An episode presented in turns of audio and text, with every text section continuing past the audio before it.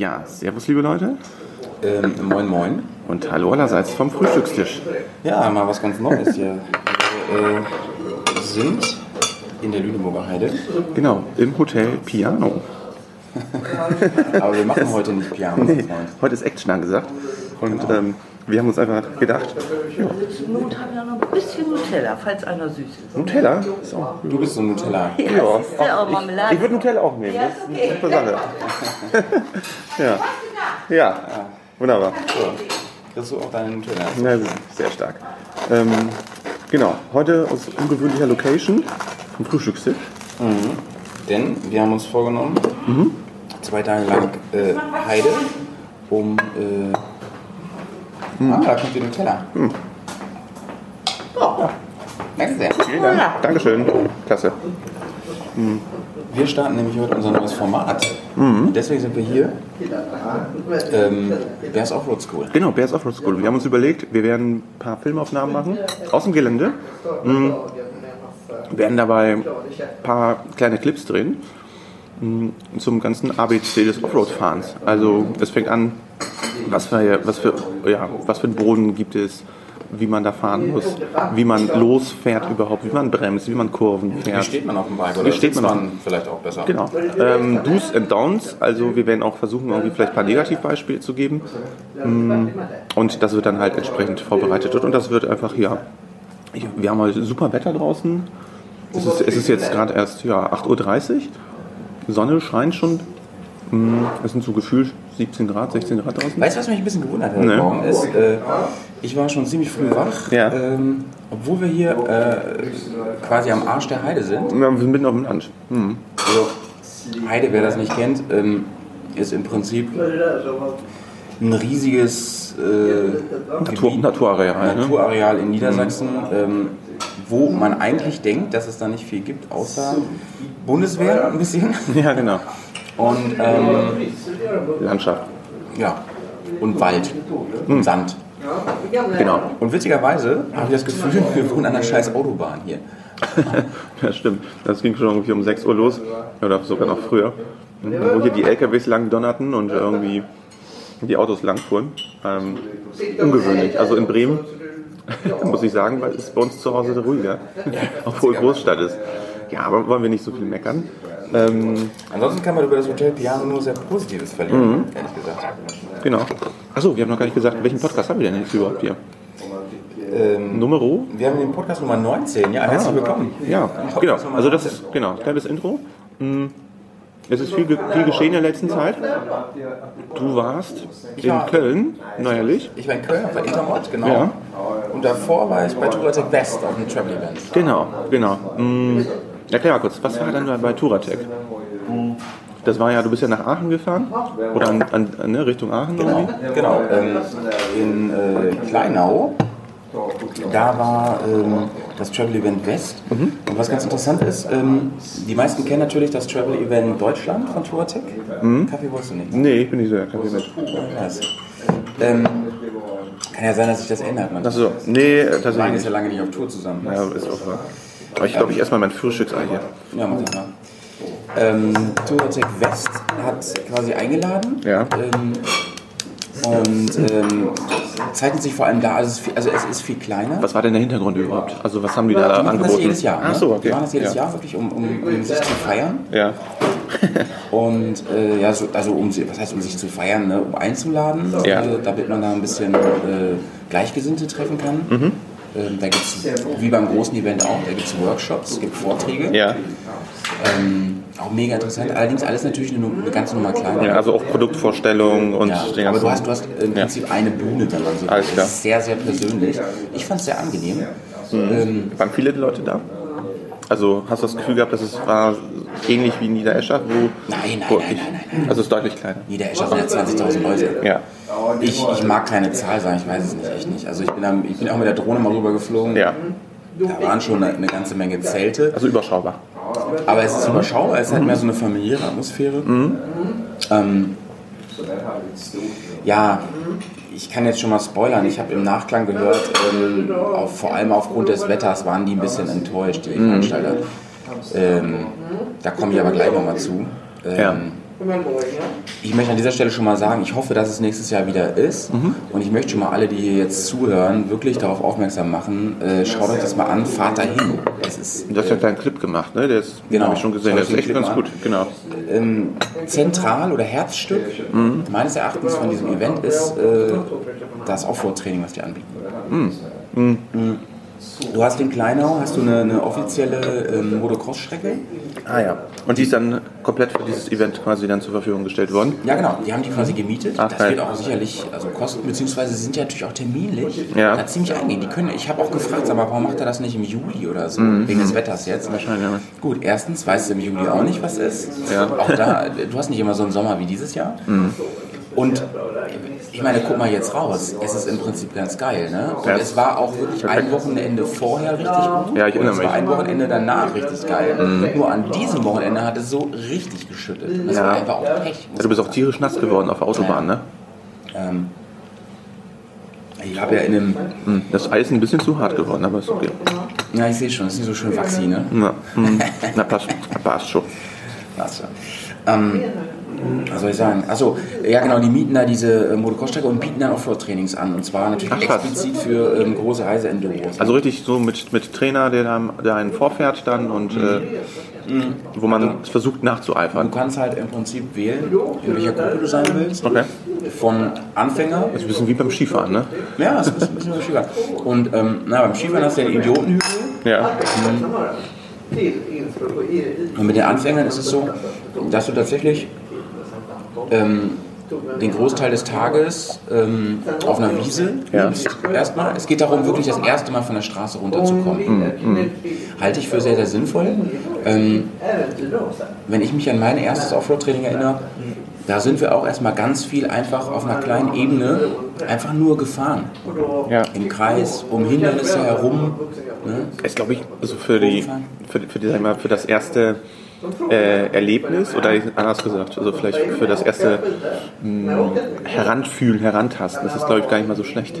Also viele, Ja, genau. ich glaube, die viele, viele Leute wissen das gar nicht, dass es halt, ne, dass es eigentlich relativ einfach ist, so mit kleinen Schritten sich dann heranzuwagen. Du darfst ja auch nicht vergessen, ähm, dass viele von Natur aus erstmal ein bisschen Angst mitbringen. Sind ja nicht alle so drauf wie, wie äh, Daniel jetzt diesen Sommer, Ja, dass stimmt. die einfach äh, quasi, äh, auf die schwarze Piste oben gehen und, und einfach mal komplett runterballern. Stimmt. ähm, Ja.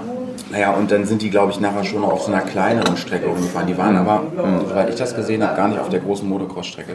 Aber du warst ja gar nicht auf dieser kleinen Piste, ne? Du bist dann halt, Nee, ich habe mich äh, ja für, hab für die Profis angemeldet. oh. Und hat, bereust du das mittlerweile? Äh, nee, überhaupt nicht. Äh, das Geile war wirklich äh, morgens bei der Meldung, da gab es dann noch so ein paar äh, Sicherheitschecks und so, ein paar Anweisungen.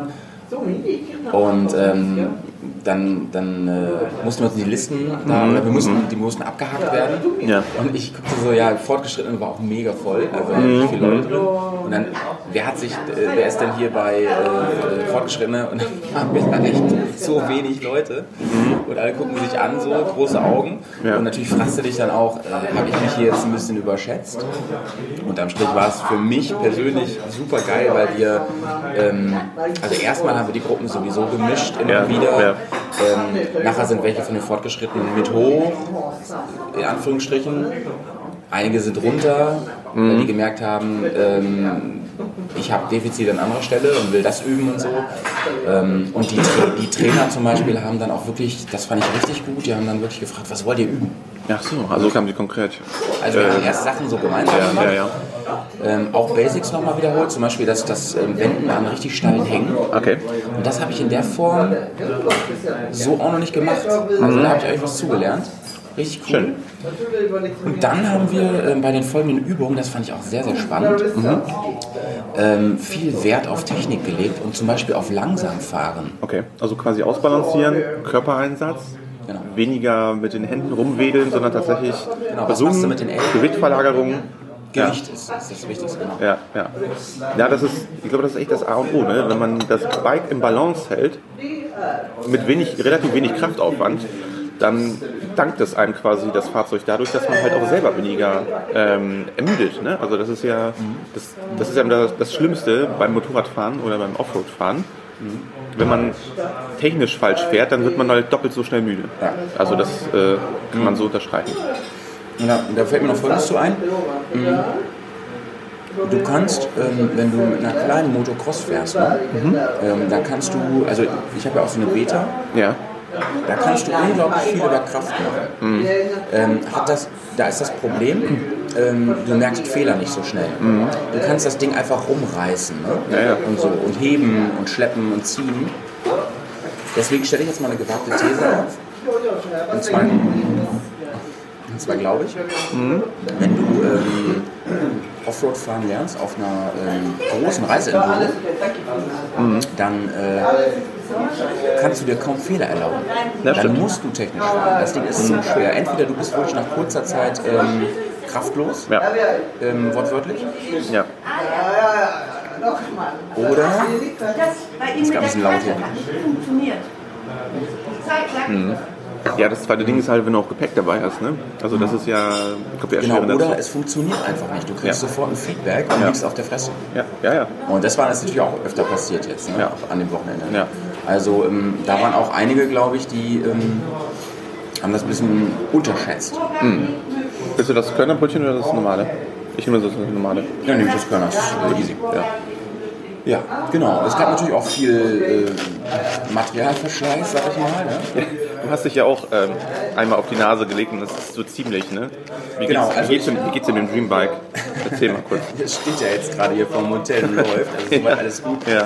Ähm, ja, blöderweise, ich hatte eh auf dem Hinweg schon ein Elektrikproblem, da ist mir ein Blinker hinten ausgefallen. Ja. Das ist, glaube ich, einfach ein Materialfehler. Ja.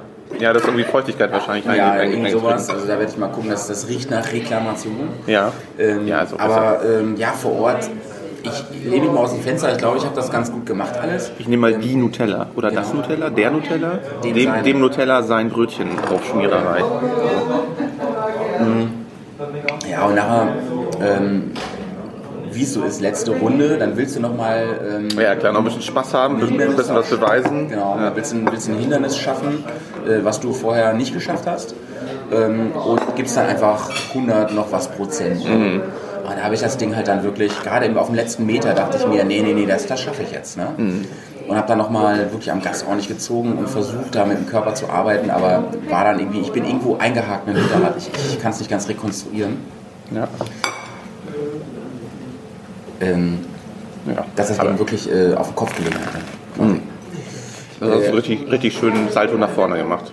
Ja, aber es ist erstaunlich wenig passiert. Sogar meine Scheibe ist noch heile. Ja, ich hab's gesehen. Also die Scheibe ist ein bisschen schief, aber im Prinzip ist da nichts gebrochen. Nee, das kann man wieder nichts. gerade machen. Das ist Ja, ja. Beide Spiegel rausgecrackt Ja. mit Gewinde. Ne? Ich bin natürlich auch ein Trottel, dass ich die nicht, also die macht man eigentlich bei sowas ab. Ne? Aber es war wirklich so, ich war halt kurz, ich war im Prinzip fertig mit dem Training. Ne? Ja. Wirklich, ich dachte mir so, ach, nö, passt, ey, du musst jetzt nichts mehr abschrauben hier. Äh, auf der linken Seite ist ein. Naja. Ja, irre. Ja, aber ähm, wenn ich das so, so zusammenleben kann, mh, du hast auf jeden Fall ein klasse Wochenende gehabt, mh, ein Bild gehabt und vor allem dieses Training. Also ich glaube, das Training, das wäre, das wäre auch definitiv was für mich. Meine Fertigkeiten mit dem Motorrad nochmal zu perfektionieren, neue Sachen zu lernen. Mh, Ja, und generell einfach da Spaß zu haben bei solchen Events. Ich finde, so, solche Events, davon kann es nicht äh, genug geben überhaupt. Ja, ja, deswegen also wirklich hier nochmal ein Aufruf an alle unsere, unsere Zuhörer. Ja. Ähm, supportet das, wenn Ja, es geht. ja, ne? genau. Weil ähm, es, ist, es ist geil. Schaut euch das an vor Ort. Viele reißen sich da auch Nehmt echt den. Arsch auf. Ne? Genau. Und man denkt immer so, oh, ist das nicht eine Werbeveranstaltung? Na klar gibt es da Sponsoren, allen voran natürlich Touratec und. Mhm. ähm, BMW Cola hat da viel seine Finger drin. Aber die Leute, die dahinter stehen, die ich jetzt kennengelernt habe, ne? Mhm. die, die, die, die haben eine Passion, die stehen da mit Herzblut hinter. Ne? Allen voran der Tom, Ja. ähm, der, ähm, den ich ja auch dann witzigerweise auf der Intermod wieder getroffen habe. Ah. Ähm, was für ein herzensnetter Typ einfach. Ja. Ja. Hm, Intermod, du sagst es jetzt schon. Schöne Überleitung. Ähm, du bist vor ja, knapp zwei Wochen mittlerweile, nee, einer Woche, bist du in Köln gewesen. Ne, das erste Oktoberwochenende. Andersrum. Hm, Ich habe gerade eine Idee. Na, Die können ja schneiden. Ähm, wir könnten mal jetzt sagen, so viel erstmal vom Physikstisch. Ähm, jetzt gehen wir mal ins Studio, ja. Navi, ne? Und, dann, und wir sehen uns aber, dann, wir haben im Prinzip immer so einen Snap äh, ja. auf unsere Heidetour. Weißt du, das rahmt so ein bisschen. Hm, gute Sache. Okay. Okay. Ähm, Dann würde ich sagen, Ja. wir frühstücken erstmal zu Ende und gehen zurück ins, ins Bears-Studio. Genau. Denn wir haben heute echt ein, ein cooles Thema am Start. Und zwar geht es heute um, Navigation, Leute. ja, so richtig nerdy, ne? Ja. Mm, Wir werden echt alles bequatschen, vom Falkplan bis zur aktuellen ähm, Head-Up-Display-Navigation im Genau, Helm. wir haben, wir haben äh, also, Inter- Interviews für euch vorbereitet. Ähm, Genau. es, es wird echt nice heute. ja, wir schauen die Vor- und Nachteile. Mm, Wie haben die Leute früher navigiert? Wie äh, kann man heute noch navigieren? Bin ich total aufgeschmissen, wenn ich jetzt äh, auf Weltreise gehe und kein elektrisches Navi, also keine, keine, kein, ja, kein digitales Navi dabei habe oder wie auch immer. Ja, und, äh, Das wird spannend. Und wir werden uns wirklich nochmal live aus der Heide melden und mal Ja. ein bisschen was zu, zu der Navigation vor Ort erzählen zwischendurch. Genau. Und ganz am Ende des Podcasts, ähm, da werden wir uns auch nochmal hier aus der Heide melden. Mhm. Denn da werde ich noch ein bisschen was von der Intermod erzählen. Wunderbar. Alles klar. Bis Sauber bleiben, Leute. Bis später.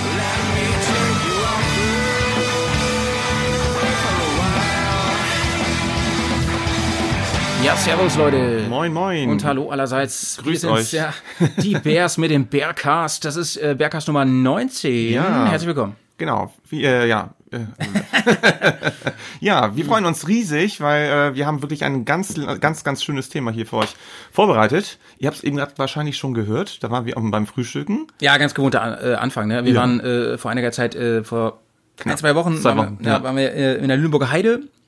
Waren wir schon öfter und äh, Hm. Ähm, naja, das hat ein bisschen, ein bisschen auch mit deiner äh, äh, privaten Situation zu tun, also in Anführungsstrichen, ne? Also du hast irgendwie ein paar Tage freigekriegt, Genau. mehr oder weniger nee, Rausgeschaufelt. nee, nicht unverhofft kann man nicht sagen, ne? Nee, das war, das war schon alles geplant. nee, geplant. aber ich hatte, genau, ich hatte vorher Prüfung gehabt und äh, deswegen jetzt konnte ich mal ein bisschen äh, die Zeit genießen. Genau, So ähm, denn äh, der Press ist jetzt Kosmetiker, staatlich anerkannt. Richtig. Pediküre vom Petsy. Nee, also äh, ich glaube, das haben wir schon ein paar Mal gesagt, ne, dass du mit Gesetzen und so so ein Zeug machst. Ja, munkelt man. Äh, munkelt man. Ähm, genau, und äh, da kommen wir aber gleich erst zu, wie es dir geht und so, denn erstmal äh, kleinen Überblick über heute. Wie gesagt, wir waren in der Heide ähm, und haben da erstmal versucht, ein bisschen auszuspannen, haben Ja. da äh, die Zeit genutzt, um, um ein bisschen hier aus dem Alltag rauszukommen und Ja. natürlich jede Menge äh, Offroad zu fahren. Wir, wir beide sind ja große Fans der Lüneburger Heide. Wir haben auch in dem äh, Offroad-Special, ähm, legal, illegal, scheißegal, schon mal darüber geredet. Stimmt. Ähm, da gibt's viele, viele tolle legale Möglichkeiten Richtig, tatsächlich, normal um, befahrbare Wege, ne? wo Ja. man wirklich gut durchkommt. wo man echt schön Aber Offroad fahren ma- kann. manche, manche kannst du schlechter durchkommen, aber legal Ja. kann man durchkommen. Das, darum geht's ja. Genau, genau, genau. Immer legal, Leute, immer legal. Naja, also wir haben auf jeden Fall das da genutzt, um unsere neue, ähm, um unser neues Projekt äh, Bears Offroad School ein bisschen voranzutreiben. Ja. Haben da jede Menge Aufnahmen gemacht. Wir sind noch nicht ganz fertig. Wir müssen noch so ein paar Nachdrehs Mhm. machen, weil wir unter anderem Ja, wir haben ein paar Spots nicht gefunden. ja, genau, wir haben ein paar Spots nicht gefunden, passende Locations nicht gefunden. Passt auch zum Thema, ne? Navigation. Ja, genau. Wo da finde ich, wo wollte finde schon die ich Brücke Ziel? schlagen, ja. Ähm, genau, aber diesen Winter wird es kommen und äh, ihr werdet es bei, bei YouTube auf dem Channel, könnt ihr Mhm, dann genau, sehen. und wir werden euch hier auf jeden Fall auch äh, an dieser Stelle auf dem Laufenden halten. Genau. Ähm, ja, ansonsten, bevor wir also zu unserem heutigen Thema kommen, Navigation, heute ganz zentral, da wird es heute sehr umfangreich drum gehen. Mhm. In unserem äh, Podcast Nummer 19, übrigens, Nummer 19, ist klar, was kommt danach? 20 und da wird es ein großes Jubiläum geben, ne? Genau. Mit dem Jay zusammen. Ich freue mich schon riesig. Ich hoffe, ich hoffe, ich habe ihm, ich habe ihm, Na, er äh, hat's versprochen. ich habe ihm gesagt, Letzten du musst, hat er du, versprochen. du musst dabei sein ähm, und vielleicht der ein oder andere Special Guest, da wollen wir noch nicht zu viel verraten. Ja, das wird ganz großes Popcorn. Kino. Genau. So, Press, wie geht's dir? Ja, äh, ich bin ein bisschen heiser. was ist da los? Keine Ahnung, Stimme verloren am Wochenende. Hm. Aber ansonsten geht's mir gut. Sollen wir uns da nochmal auf die Suche machen? Sollen wir nochmal äh, dorthin navigieren? Kinder navigieren, wo, ja. Deine Stimme verloren ja, gegangen Ja, ist. die ist, die ist glaube ich, hier in Bremen ist gerade der Freimarkt, deswegen äh, ich habe gefeiert und äh, die Stimme ist weg. Du alte Feierpetra. Mhm. Ja. Man kann in unserem Alter ja auch nicht mehr ähm, so von Freitag auf Montag feiern, sag ich mal. Ne? Das war früher mal. Ja, das hast du zweimal gehustet und dich geschüttelt, dann ging es aber weiter. Konterbier rein. Und schon hast du Erkältung am Hals. Ne? jetzt, Sauferkältung. Ja, und jetzt trinke ich irgendwie drei Bier am Abend und äh, lauf auf Krücken, an Krücken. Ne? Drei Maß Bier und dann ist schon Feierabend. Ist ne? Feierabend. Ja, früher ja. ging das, ne? Also Ja, als, als ich so, ähm, weiß ich, zwischen 16 und 20 oder so, da äh, Ja. ging wir das Wochenende am Mittwoch los und endete dann irgendwann Freitag. Di Dienstag. Aber ja, Alter, bevor die Schulglocke geläutet hat, ne? Ja, so ungefähr. Also im Studium war das schon ganz schön krass, ne? Ja, da hat man wirklich unter der Woche eigentlich ziemlich viel Party. War bei euch Waren auch- aber auch die besten Partys, muss ich sagen. Also Ähm, echt, bei den Juristen? ja, also ich habe ja, ich habe ja in nicht. Mhm. Marburg studiert. Doch, ohne Witz. Da waren unter der Ist Marburg Woche. im Osten? Nee, Hessen. Ja, Hessen. ich weiß. Wie kommst du jetzt? Ich habe übrigens erst ähm, gehört, da ging es um Wohnungspreise, Okay. dass Marburg die günstigste Studentenstadt ist. Äh, stimmt tatsächlich. Also zu meiner Zeit damals, äh, ja, also da haben wir auch relativ gut, ja, pre preiswerten Wohnraum bekommen. Also mein Kumpel Jonas Preiselbeeren damals. Wohnraum. Preiselbeeren. nee, wir haben in der City, also wirklich in Altstadt gewohnt. Ist Und, Marburg schön? Äh, Kannst du empfehlen? Ist eine schöne Stadt. Kann man da mal Sightseeing machen? ja, also Marburg hat wirklich den Vorteil, dass es im Krieg äh, eigentlich gar, kaum bis gar nicht zerstört wurde. Im Irakkrieg? Im ich höre jetzt mal auf. Ja, es ist, ich bin, bis, ich bin ein bisschen... Bisschen, äh, ein bisschen angekratzt. Ja? Leute, es ist, es ist heute früh am Tag, wie immer, wenn wir Podcasts aufnehmen. Ja. Und ähm, ich, nein, also ernsthaft, ich bin froh, dass ich mal Nachmittag äh, frei habe. Ja, ja, ich genieße auch noch meinen Urlaub. Ähm, aber ja, um die Sache abzuschließen, Marburg ist schön, fahr hin. Hast viel gelernt da. Ja, Grundstudium. Grundstudium habe ich gemacht, genau. Ah ja, wie ist denn das bei Jura? Ist das, ähm, hat man, ist es wie bei Medizin, du machst so vier Semester Grundstudium oder so? Ja, so du hast, du, ja, bei uns sind das. nennt geht sich nach Prüfung, ne? Zwischen, genau, das ist die Zwischenprüfung. Ah, ähm, und da muss man wirklich äh, zu jedem Kurs, also zu jedem Bereich, äh, sag ich mal, Zivilrecht, Strafrecht, Öffrecht, äh, muss man halt Klausuren und Hausarbeiten schreiben Mhm. und äh, die muss man halt auch bestehen. Also man hat da irgendwie wohl noch einen Verbesserungsversuch. Und äh, wenn man es aber nicht schafft, dann ist das auch dann, dann ist der Drops gelutscht, ne? Dann kannst Ach so. Also wie Examen später. Hast du zwei Versuche? Ja, genau, genau. So Und dann ist man ja in Deutschland gesperrt, ne? dann bist du in Deutschland gesperrt, kannst nach Österreich gehen, wenn du weiter noch studieren möchtest. Kann man sich das an anerkennen lassen dann in Deutschland? Das weiß ich nicht. Also ich habe keine Ahnung, ich kenne keinen, der sowas macht, aber ich, ich habe das irgendwo mal gehört, dass äh, Leute dann, die Und, keine äh, Chance in Deutschland mehr hatten, dann ins deutschsprachige denn, Ausland ähm, gegangen sind. Gibt es Leute, die mit dir angefangen haben zu studieren und diese Prüfung dann in der Mitte schon nicht geschafft haben? Ja, ein, ja, da kann ich mal ein, das ist mehr so eine, ja, vom, vom Sehen her, was kein Bekannter oder so. Also, du warst mehr so mit der Elite. Immer, immer vorne dabei. Und ist Marburg, ähm, ist Ja. es eine äh, gute Stadt, um Jura zu studieren? Ist das anerkannt? Weil, also da, wo ich studiert habe, in Bielefeld, ich habe ja auch mal ein Semester Jura studiert, ähm, weiß ich, das ist ziemlich unbeliebt und nicht so angesehen. Äh, Marburg ist tatsächlich sehr äh, renommiert, also das hat schon eine lange Tradition. Äh, Karl Friedrich von Savigny, ich weiß nicht, ob der was sagt. Ja. Ähm, der hat zum Beispiel in Marburg äh, studiert, der war aber eigentlich mehr in der Frankfurter Schule. Mhm. Äh, dann die Gebrüder Grimm, die haben auch irgendwie zwei Semester. Jura. Ja, kein Witz, die haben dort studiert. Jura. Ich dachte, die haben Märchologie Märchen studiert. Märchenonkel sind sie geworden, ne? staatlich anerkannte. Ach echt, die waren Juristen? Ja. Ist ja witzig. Ja, also die haben, also früher war das ja, also man, man hat ja irgendwie so Geisteswissenschaften studiert und dann war so ein bisschen, äh, ja, Jura reingestreut, Germanistik, Humanistik. Also ich fand, das war, glaube ich, da war damals noch, noch nicht so diese trennscharfe Messerschärfe da so. War das denn in, äh, bei dir in Marburg auch so, dass äh, Mittwoch eigentlich so der Partytag war? Mhm. Ja, Weil bei Donnerstag Woche- sind ja schon die meisten nach Hause gefahren Ja, das war, Eltern. tats- ja, das war tatsächlich so. Also unter der Woche, also am Wochenende war da echt zum Teil tote Hose oder waren nicht nur die daheimgebliebenen. Oder für die, die, ja, wie soll ich sagen, der Weg zur Hei in die Heimat ein bisschen zu lang war. Ich muss, von Bremen fuhr man auch wirklich lang. Ne? Also ich bin dann mit dem Intercity gefahren von äh, Marburg nach Ey, bist du nicht, Kassel. Bist du nicht anfangs mit deiner ähm, 75-5 BMW gefahren, mit deinem alten Boxer? ja, bin ich tatsächlich. Ja, Richtig ja, nice. Ich, Über die Autobahn? Ja. das war echt kein Fest, ne? krass. Und dann später mit der Ducati, das war auch so ein Krampf. Also Mit deiner 749? 749, ja, ja, ja. Ja, voll gepackter Rucksack, so ein Bundeswehrrucksack und äh, dann die gebuckelte Stellung. Ich weiß gar nicht, also wer jetzt hier sich beschwert vom Handynacken und sowas spricht, der soll erstmal mit so einem Ja, sag mal, und die Gewicht 75-5, fahren. die hat ja auch normal keine Scheibe und so, oder? Wie war das bei deiner? Nee, das, nee, der hat sie wirklich nicht. Also ich bin da äh, auf der rechten, ja, auf der rechten Fahrbahn irgendwie so auf der rechten Spur gefahren, Mhm. äh, musste mich ja irgendwo im LKW-Windschatten immer verstecken. Ähm, Ja, Leute, echt, fährt jetzt das. mal an, Das an, macht auch keinen an Spaß all ne? euch, äh, an Aber all die. Eierschaukler, äh, an all die kleinen äh, Pussys, die immer rumjammern. Hier, ah, ich brauche da noch Zusatz, dies, das und so, mir ist zu viel Wind und so. Das ist meine Kampfansage, Leute. Ja. Komplett ohne Scheibe, ohne alles. Ja, man sitzt auch sehr plan und hoch zu Rost. Ja, ne? also genau. Ich meine, die Sitzbank ist ja auf derselben Höhe quasi fast wie der Tank. Ja, ja, Also genau. man ist ja- du kriegst also alles ab. Bist total exponiert. Wie schnell fuhren die? Ja, ich, pff, 110, also mehr war auch nicht drin. Ich meine, das hat sich ja wirklich vom Bock gerissen. Wie lange bist du denn gefahren? Weiß, ach, weiß ich auch Ey, das ist aber gefährlich, ne? Also ich finde ja, Autobahn ist eh immer ja, ich, Todeszone, ja, ist ne? scheiße. Also ich habe wirklich viele Pausen zwischendurch gemacht und mm, ja, es ging einfach an. Oh, du hast eine E-Mail gekriegt. Ja, ich muss mal ausstellen neben mir. Ja. Naja, auf jeden Fall. Äh, wo war ich? Ach so, genau. Ja, ähm, ich bin dann genau mit, mit dem. Ich bin aber nicht so häufig gefahren. Also dann habe Mhm. ich tatsächlich lieber, ähm, ich sag mal, die schönen Lahnberge dort mit dem Motorrad befahren. Bin da irgendwie äh, Richtung Edersee gefahren. Und, Oh, Edersee, Äh, ja, das kenne ich ja auch. also da, äh, ich sag mal so, genau, oder auch nach, nach, ähm, nach Siegen. Also das war irgendwie auch ganz nett. Also, also Siegen ist jetzt nicht so schön, aber. Wenn es Siegen gibt, Gibt es Ja. dann auch Verlieren? Nee, weißt du, was schlimmer als Siegen ist? Nee, was ist schlimmer als Verlieren? Ah, jetzt habe ich, jetzt hab ich, jetzt hab ich den ganzen Witz kaputt gemacht. Komm, jetzt hier nochmal. Ja, was ist schlimmer als Verlieren? Hm? Siegen. Siegen. Ja, so. Okay. Ja, komm, das wäre Ja. aber auch so nicht so witzig gewesen. Weiß- Ist das so Naja. ein siegender Witz einfach? Ja, nee, also weiß ich nicht. Also, ich habe viele so komische Witze da aus Süd- in der Hey, Mitteldeutschland. yeah, wäre ich auch nach dem Grundstudium abgezogen nur. Naja, wo, wie kam man jetzt eigentlich drauf? Äh, Ach so, ja, mir geht's auch gut, danke der Nachfrage. ja, Ja, Dito. Gut.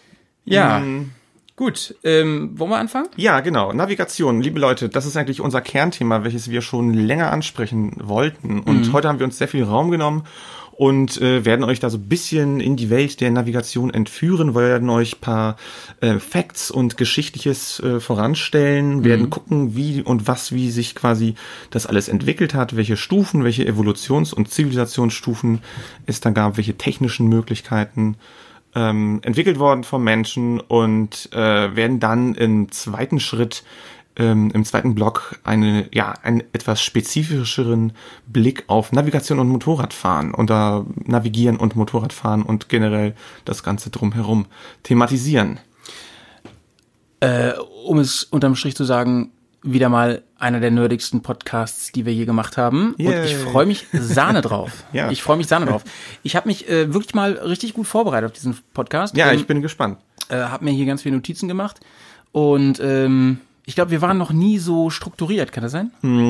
Ja, in der Regel sind wir sehr unstrukturiert. Also, Ja. also es, wir folgen unserer inneren unstrukturierten Chaos-Theorie. Ähm, ja, Navigation. Ähm, Navigation und die Menschheit ist, glaube ich, ja, sind fast genauso alt. Also ich habe irgendwie mal so perfekt zusammengesammelt. Ähm, die Menschen haben wirklich sehr früh angefangen, sich an, an den Sternen zu orientieren. Also man hat irgendwie so ja, dokumentierte Funde von ja, 6000 vor Christus, also im alten äh, Rom, Quatsch, im alten Ägypten, jetzt mal hier alles kaputt, ja. Bei den alten Ägyptern, ähm, da hat man, haben die schon angefangen, wirklich sich äh, anhand des äh, heißt- Sternenhimmels zu orientieren. Das heißt, wir, wir reden so, das ist dann f- 6.500 vor Christus, Christus oder so? ja, genau. Ja. Sagt man Also, eigentlich Christus oder Christi? Christus. Nach Christi, vor Christus? Wir können auch BC sagen, be- before Christ. Okay. Ja, naja, egal. Auf jeden Fall, mh, ja, da haben die Ja, die Menschen machen es angefangen. sich ja einfach, ne? Mhm, ja, immer. ja, das waren wirklich, wie gesagt, das waren so die Anfänge, äh, dass man sich am Sternbild orientiert hat, dass man sich am Lauf der Sonne orientiert hat und äh, auch natürlich die natürlichen ja, Umgebungsmerkmale, ir- irgendwelche be berühmten Gebäude, wenn ich zum Beispiel, was weiß ich, den Nil herunterfuhr und dann sah ich da, ah, rechts Gizeh, da sind schon drei große Pyramiden, war, war einem irgendwie auch schon klar, wo man so ist. Ähm, ja, nach dem Sternbild, äh, ich mache so einen kleinen Sprung Richtung Mittelalter und äh, da haben die Leute wirklich angefangen, auch ähm, weiterhin auch, äh, ja, eigentlich Seefahrer, das war eigentlich so mehr oder weniger der, der größere Sch- Schritt, Schnitt, Schritt, Schnittpunkt. Tatsächlich. Und weißt du eigentlich, Ja. ich habe ja mal Latein gemacht, Ja. weißt du, was äh, Segeln auf Latein heißt? Nee. Das ist ganz interessant. Navigare. Ach so. Ja. Ähm, fällt mir gerade so ein. So, ich habe mich ein bisschen schlau gemacht, wie das Ja, funktioniert. ich habe nur so, ich kenne nur so Jura, äh, Latein. ah ja. Was heißt Jura? Ähm, und, Judex. und sag mal, äh, es gab ja auch früher bei den Dinos, gab es ja auch, also bei den Dinosauriern gab es Mhm. ja auch das Jura. Waren das alles, waren das alles Anwälte, Anwältosaurusse? Nee, das waren, glaube ich, alles Kaffeemaschinen-Dinosaurier. So, das haben wir alles. Komm, jetzt mach mal hier deinen Kram. Das kennt doch keiner. Also Leute- Jura-Kaffeemaschine kennt man. Ja, also doch, das ist ein Mercedes ist- unter den Kaffeemaschinen, Ja, kann man sagen. ne? gut, also- Ich habe mich ein bisschen schlau gemacht, wie man das macht mit den Sternen. Ja, Ja, okay. Mhm. also ich habe das schon mal gelesen gehabt ähm, und habe mich jetzt das, hab das nochmal aufgefrischt. Ähm, das ist ganz interessant, weil äh, man kann wirklich, ähm, ich drehe das Mikro mal so ein bisschen, Mhm, ja. äh, man kann wirklich ähm, anhand von Sternen eine ganze Menge herausfinden über den Standort, an dem man ist und, und aus dem, also ich sag mal so, wenn ich navigieren will, ist ja das Allerwichtigste und was anderes macht das GPS ja auch nicht, ist herauszufinden, wo ich gerade bin. Das ist ja das Allerwichtigste. So funktioniert es ja im Prinzip, um von da aus dann zu überlegen, wo, in welche Richtung soll ich eigentlich gehen und wo bin ich dann. ja. Ähm, wenn ihr ähm, auf der äh, nördlichen äh, Halbkugel äh, seid, dann schaut ihr mal in den Himmel und da gibt es einen, einen ganz hellen Stern. Der ist heller als die anderen Sterne. Das ist der sogenannte Polarstern. Da habt ihr bestimmt schon mal gehört. Ähm, wenn man den, wenn man den nicht per, ähm, auf Anhieb findet, da gibt es dann so eine, ähm, so eine Methode. Und zwar, ähm, kennst du den, den großen Wagen? Ja, ne? Ja, der ist, der ist ziemlich bekannt. Das ist diese Kelle, ne? Ja, genau, der hat auch noch andere Namen und so, ne? Ähm, und wenn ihr den großen Wagen gefunden habt, der ist ziemlich einfach zu finden. Ähm, und äh, ihr nehmt im Prinzip das, äh, die vorderen Räder, wenn man so will. Ne? Sieht ja aus wie so ein Einkaufswagen, ne, wenn man so will. Ja. Und die vorderen Räder und zieht dann eine Achse, die durch beide, also durch die beiden Sterne vorne durchgeht, einfach weiter. Dann kommt ihr direkt zum Polarstern. das ist okay. eigentlich ziemlich einfach, ne? Also, ähm, und, und wenn ihr ähm, dem, also wenn, wenn ihr quasi unterm Polarstern steht, dann guckt ihr wirklich nach Norden. Das weiß man dann.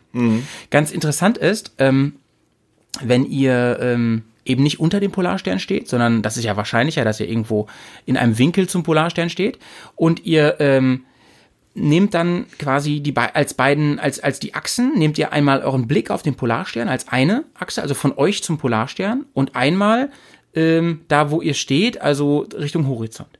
Okay. Da entsteht ja dann so ein Winkel, ja. Ja. Und dieser Winkel, wenn man den misst, könnte man ja, ja, mit, mit einfachen Methoden, wenn man irgendwas dabei hat, wie Sechs, man den, Sextanten zum Beispiel. zum Beispiel, genau.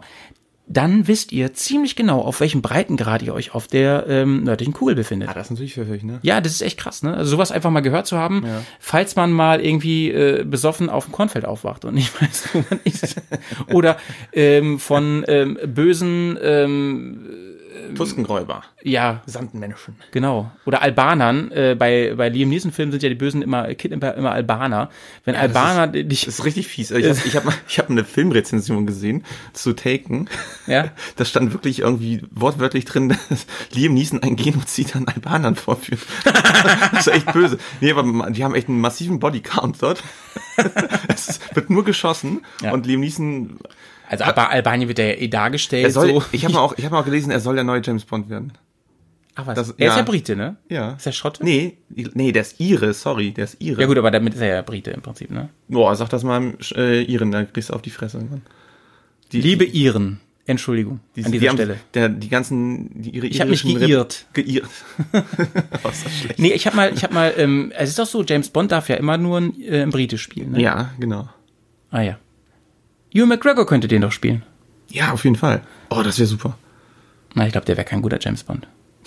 Also so sehr ich ihn mag, aber ich glaube, ein guter James Bond wäre er nicht. Ja, der, ist, der, ist, der ist irgendwie zu, ja, wie soll ich sagen? Der, Also ist, der, Action- der hat nicht so eine harte Kante. Ich finde, der, ist- hast du mal der, The Island so, ein- Der ist gesehen? so ein netter Buddy. Ja, einfach. cooler Film, The Island, äh, die Insel, aber ähm, ich, als Actionstar wie nochmal, wie hieß der noch mal nicht. dieser Film mit, von Roman Polanski, wo er doch diesen, Ah, du meinst ähm, äh, der, The der Narrator? Nein. was Ja, doch, äh, der, der äh, Ghost Rider. Ghost Rider, genau. Ghost Rider. Ja, so, da war er auch so ein bisschen so ein Lulatsch. Also Ja, so, ja, so weinerlich. Er spielt äh, sehr, sehr gut diese Typen, finde ich immer. Ja, genau. Also zum Beispiel hier, was habe ich neulich gesehen, der war so ein bisschen Oh, lame. oder diesen Film, warte mal, äh, mit dem, mit dem Tsunami hier. ah, Hast du es gesehen mit seiner Familie? The Impossible. Ja, ja, ja, ja, ja. Den fand ich sehr gut, den Film. Also ich war echt. Den fand ich auch richtig gut, ne? Aber auch da war er kein Actionheld. Nein, überhaupt nicht. Der war so ein Daddy. So ein Papa, halt, ne? ja. Ja, genau. Das kann er richtig gut, ne? In echt hat er seine Familie ja gerade verlassen, aber gut, das ist ein anderes Thema. Ich Ja, gucke gut. übrigens gerade Fargo, die dritte Staffel. Hast Ah, du mal Fargo ja, gesehen? Ja, ja, ich kenne alle Filme, also alle Staffeln. Da spielt er eine Doppelrolle. Ja. Ja, ziemlich cool. Ähm, okay, ähm, das funktioniert übrigens nicht auf der Südhalbkugel, wollte ich nur noch mal sagen. Also, Wie orientiert man sich da? Hast ja, da gibt es, äh, da müsst ihr nach, das ist ein bisschen schwieriger. Also da gibt es das sogenannte Kreuz des Südens, das müsst ihr mal googeln, das kann ich jetzt schwer beschreiben. Natürlich so vier Sterne, die wie ein Kreuz aussehen. Und da müsst ihr ähm, im Prinzip ähm, das Kreuz des Südens verlängern, ähm, um dann zum, äh, äh, na, ja, da guckt ihr, also um, wie soll ich sagen, auf die südliche, also die südliche Himmelsrichtung zu, se Ja. zu, zu, zu definieren. Das ist ein bisschen Also in komplizierter. Australien ist scheiße einfach. Da sollte man sich lieber nicht verlaufen. Ja, Australien bietet sich auch überhaupt nicht an, um sich da zu verlaufen. Ist ein sehr übersichtliches Ja, Land. und sehr reich an Wasserfallen im Zentrum. ich glaube, da ist irgendwie alles Mögliche, was ich töten kann, ist auf Australien, also auf, in Australien anzutreffen. ne? ich glaube Also selbst ein Schmetterling ist da giftig. Ja, ich glaube, die, also dass die Australier, ne, dass die sich überhaupt so anstellen da mit mit Frontex oder mit diesen ganzen Flüchtlingsabwehren, die haben doch selber so gefährlichen Scheiß da in ihrem Land. Also äh, da hätte ich vor anderen Sachen Angst als vor Leuten, die in mein Land wollen. Aber gut, Platz haben sie eh genug. Aber das ist ein anderes Thema. Boxende Kängurus.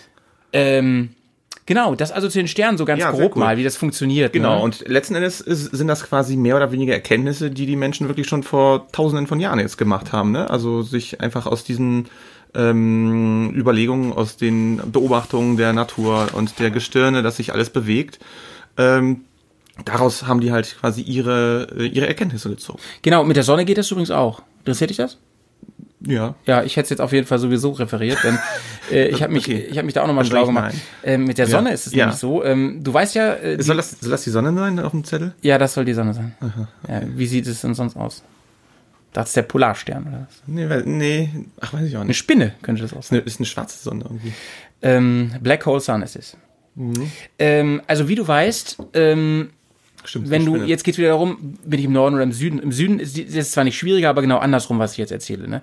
Also bist du auf der Nordhalbkugel, da wo wir sind quasi, ähm, dann geht die Sonne ja immer in der gleichen Himmelsrichtung auf. Und zwar im Osten. Osten, genau. Im Osten geht es nicht so, wie unser Film ja auch hieß. Mhm. Wir sagen immer East, weil das der englische Titel war und irgendwie leichter auszusprechen ist, aber wir haben ihn auf Deutsch damals im Osten geht die Sonne auf Aber genannt. ich finde diese ganzen Anglizismen nerven auch. Sind Anglizismen sind Bullshit.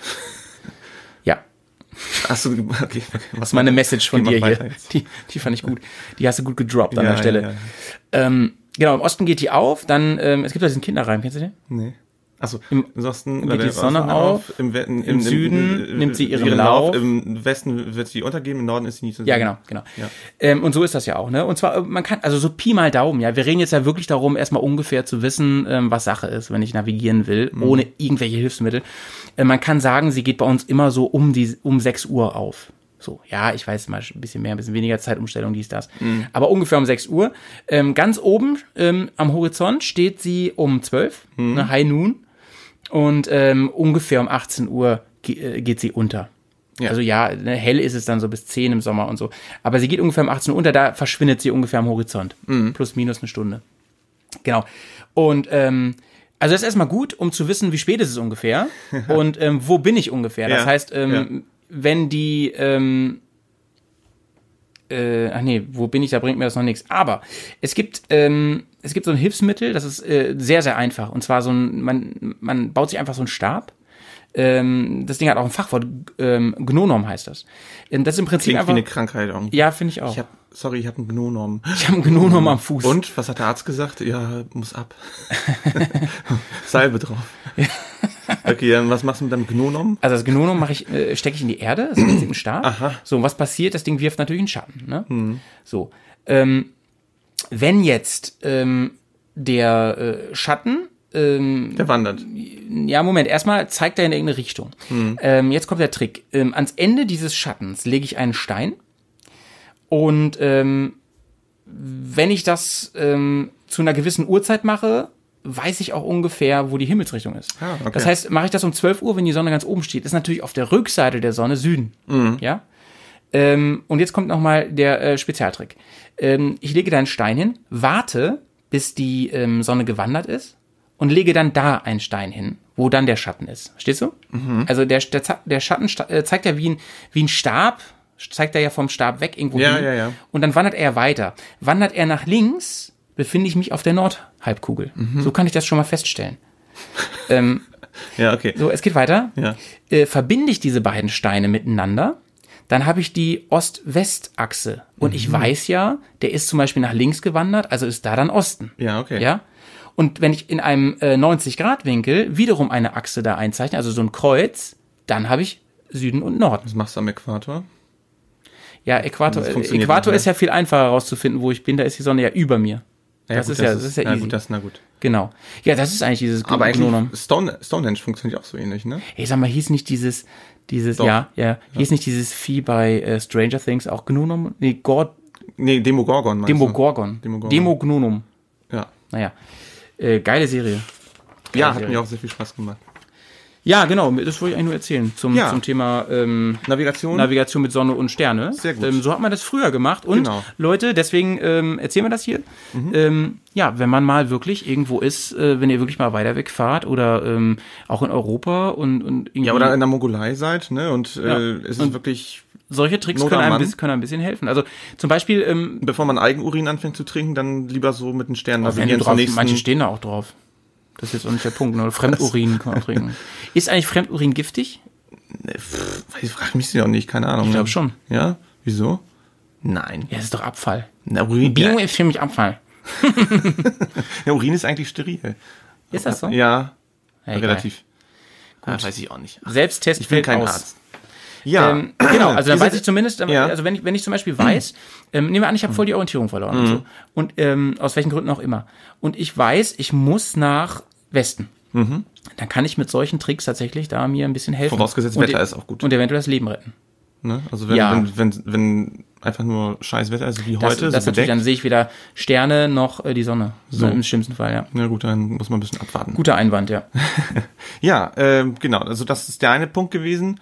Ähm, der andere Punkt ist dann Point Nummer two, Mittelalter.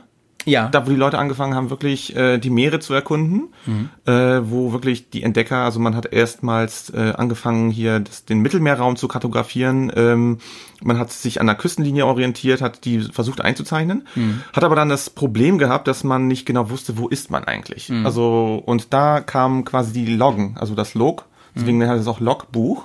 Und das ist äh, eigentlich so eine Art Kordel, wo äh, viele so kleine, ähm, wie soll ich sagen, solche kleinen Holzwürfel aneinander sind. In bestimmten gleichmäßigen Abständen. Und äh, anhand dieser ähm, Kordel konnte man wissen, wie schnell man fährt. Also, ne, wie, wie viel, wie viel, wie viel Knoten, da haben wir es eigentlich auch wieder. Und äh, mit dem Quanten, ich glaube, ich habe das Wort nicht mehr ganz im richtigen Sinn, aber ich glaube, das heißt Quanten, konnte man ähm, auch die Position der Sonne bestimmen, dann konnte man auch sehen, wo ist man gerade. Und äh, so hat man relativ ja, früh, also das war, ich weiß nicht, das fing glaube ich so um 1500 herum an, wo man angefangen hat, äh, Karten anzulegen erstmals, mh, dann auch wirklich die Meere zu kartografieren, weil das war eigentlich das Wichtigste, Navigation auf dem offenen Meer. Also witzig ist ja, dass äh, zum Beispiel zu Zeiten von Kolumbus, da ist, also da waren ja immer noch äh, die äh, Flat Earther, waren ja immer noch äh, rund um den Globus in der Überzahl.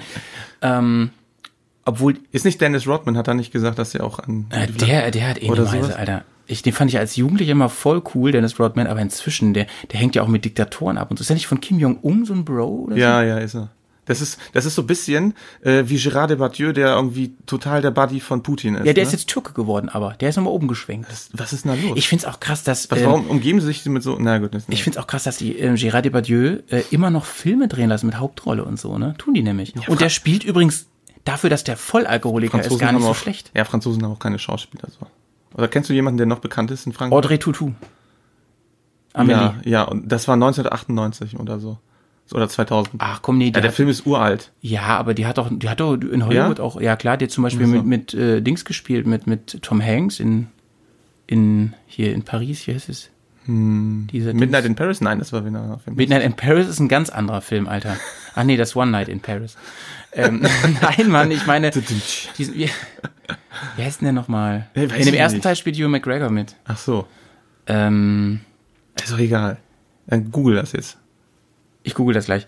Ähm, auf jeden Fall, was wollte ich eigentlich sagen? Ach so, Gérard Depardieu. nee, davor? Also, Du hast mir aus dem Konzept gebracht gerade. keine Ahnung. Ja, ach, Flat Earthers, so. Ah ja, äh, genau. Äh, Witzig ist ja, dass, äh, oder interessant, dass die ähm, Seeleute immer wussten, dass die Erde keine Scheibe sein kann. Weil die ja immer schon gesehen haben am Horizont, dass sich das da krümmt und so. Dass, Und, und äh, für die war das klar. Und sonst hätten die niemals navigieren können, wenn die nicht davon ausgegangen sind, äh, ich, ja, das bewegt sich und so. Ja. Auch mit den Sternen zum Beispiel. Die Ja. haben sich ja auch in so einem, äh, wie heißt das, im Vortex oder so gedreht. Also die sind ja nicht einfach an dir vorbeigeflogen, sondern die haben sich ja so gedreht Genau, über dir. genau. Das war, da war ja klar für, für Leute, die ein bisschen Rotation, Ahnung ist eine. Rotation da und das ist einfach, das ist Mathematik letzten Endes. Ja. Ne? Und äh, ja. also genau, das war jetzt, äh, das war, sag ich mal, so der, der andere zivilisatorische Weiterschritt. Äh, und äh, ich sag mal so, relativ präzise äh, wurden die Karten so im 18. Jahrhundert. Ah, Da Vinci Code, Mann. Ach, stimmt, da hat sie ja die, die äh, Polizistin da gespielt, ne? Genau. Ja, stimmt. Die, die war ja da die Tochter, nee, doch, von Jesus da die äh, Nachfahrin. Sie war die äh, Ur-Ur, 1000 Uhr Enkelin von Jesus. Cool. Ähm, apropos, ich habe letztens habe ich einen äh, dir nochmal einen Dan Brown Film geguckt, Mhm. Inferno, den fand ich aber wirklich schlecht. Ja. Also der war wirklich Richtig übel, Der war, Alter. der war so doof. Also der hat überhaupt ja. Aber ich gebe dir Rest, ich, ich gebe dir recht, ähm, ich gucke gerade ihre Filmografie durch und ähm, früher, so um 2000, da war ihre Hochzeit, das sieht man ganz klar. Also wahnsinnig verliebt, cooler Film, cooler Twist. Ähm, Mathilde, Ja. ja, alles um 2000, 2005 maximal. Dann wirklich. ja, aber war ein schöner Soundtrack von äh, Amelie. Also hier, äh, hier, Ma Marion Cotillard. die, ähm, die hat immer noch geile Rollen. Das ist auch eine Französin. Ja, die war bei ähm, wie hieß er nochmal hier, der Film, mit der, wo, wo die alle rumträumen da. Achso, Inception. Ja, Inception, da fand Ich sehr, den fand ich sehr Ja, gut. Dark Knight hat sie gespielt. Ja, ähm, stimmt. sie scheint ein Nolan. Äh. Liebling zu sein. Ein Nolan Light, vertraute äh, äh, Freunde, äh, Ja. vertraute Fremde äh, mit Brad Pitt, den habe ich im Ja. Flugzeug gesehen. Den fand ich auch. Du hast Brad Pitt äh, im Flugzeug gesehen? Ja, genau. Wieso das denn? Ah, sie hat übrigens in Midnight in Paris mitgespielt, um das nochmal kurz. So, da schließt sich der. Kreis. Wunderbar. Äh, ja, ich komme jetzt wieder zurück ins 18. Jahrhundert, weil da wurden äh, die Chronometer, die haben wirklich ähm, sehr, sehr präzise äh, die Zeit anzeigen können. Man hat ähm, mehr oder weniger dieselbe Uhrzeit dann im Hafen gehabt und äh, konnte seine eigene Zeit mit der mit der äh, gefahrenen Zeit und der Hafenszeit abgleichen. Weißt du, Ja, was ich meine? witzig, das du ist bist im in, Prinzip das, was die Satelliten heute machen. Genau. Die gleichen Zeiten ab, aber da Genau. kommen wir ja später zu. Genau, und als wir zum Beispiel, äh, das nochmal so äh, am Rande, äh, in Danzig gewesen sind, da gibt's ähm, an der Mhm. Ah ja, das- Hafeneinfahrt das hast du mir gibt's so, erzählt, ja. gibt's so eine große Glocke aus Metall und die fällt einmal äh, pro Tag runter. Mhm. Ich glaube, ich weiß nicht genau, ich, ich sag mal um 12 Uhr mittags.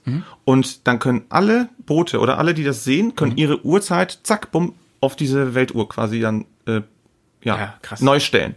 Ähm, und wirklich mit diesen präzisen Uhren, äh, mit den Chronographen, äh, und dann konnten die Leute wirklich auch viel besser dann ihr, ihr Kartenmaterial äh, entwickeln. Ja, krass, wie, wie lange Und- ähm, die Menschen immer schon versucht haben, sich zu synchronisieren, ne? Ja, ja, also gerade, also man glaubt das gar nicht, ähm, dass früher, ich sag mal, bevor die Eisenbahn, bevor das industrielle Zeitalter so richtig loslegte, äh, war, was weiß ich, war es in, in Bremen äh, 12 Uhr, in Delmenhorst war es irgendwie 12.30 Uhr, äh, in, in München war es 15 Uhr, also es gab verschiedene Uhrzeiten und erst mit der Eisenbahn ähm, gab War, es... war die Notwendigkeit überhaupt? Ja, äh, also die Leute da, haben ne? sich, ja, also erstens gab es wenig Uhren, die Leute haben sich an Kirchtürmen orientiert, deswegen sind Uhren eigentlich an Kirchtürmen auch angebracht worden, Mhm. weil die halt so eine zentrale und exponierte Lage haben, wo sich jeder orientieren konnte und diejenigen, die einfach auch keine Ahnung von Zahlen hatten, dann konnten die an, anhand der Glockenschläge konnten die auch äh, mitbekommen, wie spät es ist, ne? Irgendwie im Vierteltakt und oder voll. Also früher, das war ja noch viel häufiger, dass eine Uhr auch alle Viertelstunde irgendwie nochmal so einen Bong gemacht hat. Mhm, Äh, genau, das war, sag ich mal, so der zweite größere Schritt. Hm, der dritte, sag ich mal. Ähm, und äh, ja, bis in die Neuzeit, also später dann mit dem Aufkommen der Technologie. Äh, es gab dann halt die äh, Funknavigation äh, und später dann nach dem Zweiten Weltkrieg, wo wirklich die Weltraumprogramme gestartet haben in den 50er Jahren mit den ersten Satelliten, ähm, wurde das GPS-System eigentlich so zu einem zentralen Navigationspunkt. Und äh, ich sag mal, wo man früher noch wirklich sehr viel ähm, Verständnis für Natur. Man war sehr auch angewiesen auf, wie gesagt, gutes Wetter zum Teil. Ne? Ähm, und auch auf bestimmte Sachen. Man musste Karten wirklich lesen und äh, diese Logbücher auch führen, um zu gucken, wo fährt man. Fährt man jetzt gleich auf dem Riff oder nicht? Dafür musste man halt vorher ausgerechnet haben, wie schnell man gefahren ist, damit man auch weiß, dass man im Nebel vielleicht nicht gegen die Küste ballert oder so. Ähm, soll heißen, man hat früher viel mehr Verantwortung gehabt äh, und man musste viel mehr mitdenken. Äh, die Verantwortung wird jetzt einem, sag ich mal, so ein bisschen entnommen durch GPS-Geräte. Ne? Also das ist ja eigentlich, äh, man sagt äh, dem Computer, ähm, ich möchte jetzt von hier nach da, von Bremen nach Hamburg zum Beispiel. Und der GPS-Computer, der beziehungsweise das Navigationsgerät übernimmt erstmal die Aufgabe für dich, quasi zu schauen, wo bin ich, wo ist mein Polarstern, so übersetzt, ähm, und in welche Richtung muss ich fahren. Ja, GPS, äh, wollen wir da jetzt mal drauf eingehen oder was? sind wir schon soweit? Ja, ich, ich habe Das war ja ein, ein kurzer so Abriss, sag ich Ja, mal. ja, Ähm, ja. Wir, ich meine, das ist ja auch für Motorradfahren, was da jetzt zwischen war, Banane, alles an also Entwicklungsstufen überhaupt nicht relevant. Ähm, also ich fand schon spannend, mal äh, so ein bisschen Revue passieren zu lassen im Schnelldurchlauf, was überhaupt, äh, wie überhaupt früher navigiert wurde. Ähm, für Motorradfahrer heute ähm, ja bedingt relevant, also für Superabenteurer vielleicht, ne, die mal wirklich abgeschnitten sind von der Zivilisation. Ansonsten die meisten werden wirklich mit Navi arbeiten oder mit anderen Dingen. Zu denen kommen wir übrigens heute Mhm. auch noch. Also was es für Alternativen gibt zum äh, zum zum äh, Standard-Navigationsgerät, PND und so. Ähm, zum GPS mal. Wollen wir mal Mhm. kurz drüber sprechen, wie so ein GPS funktioniert? Genau, ja, also das GPS-System, ähm, das ist irgendwie in den 70ern, 80er Jahren äh, entwickelt worden. Das ist ja, ähm, hat einen militärischen Hintergrund, wie so vieles, das Internet Ja, zum ja. Beispiel ja auch. Ja.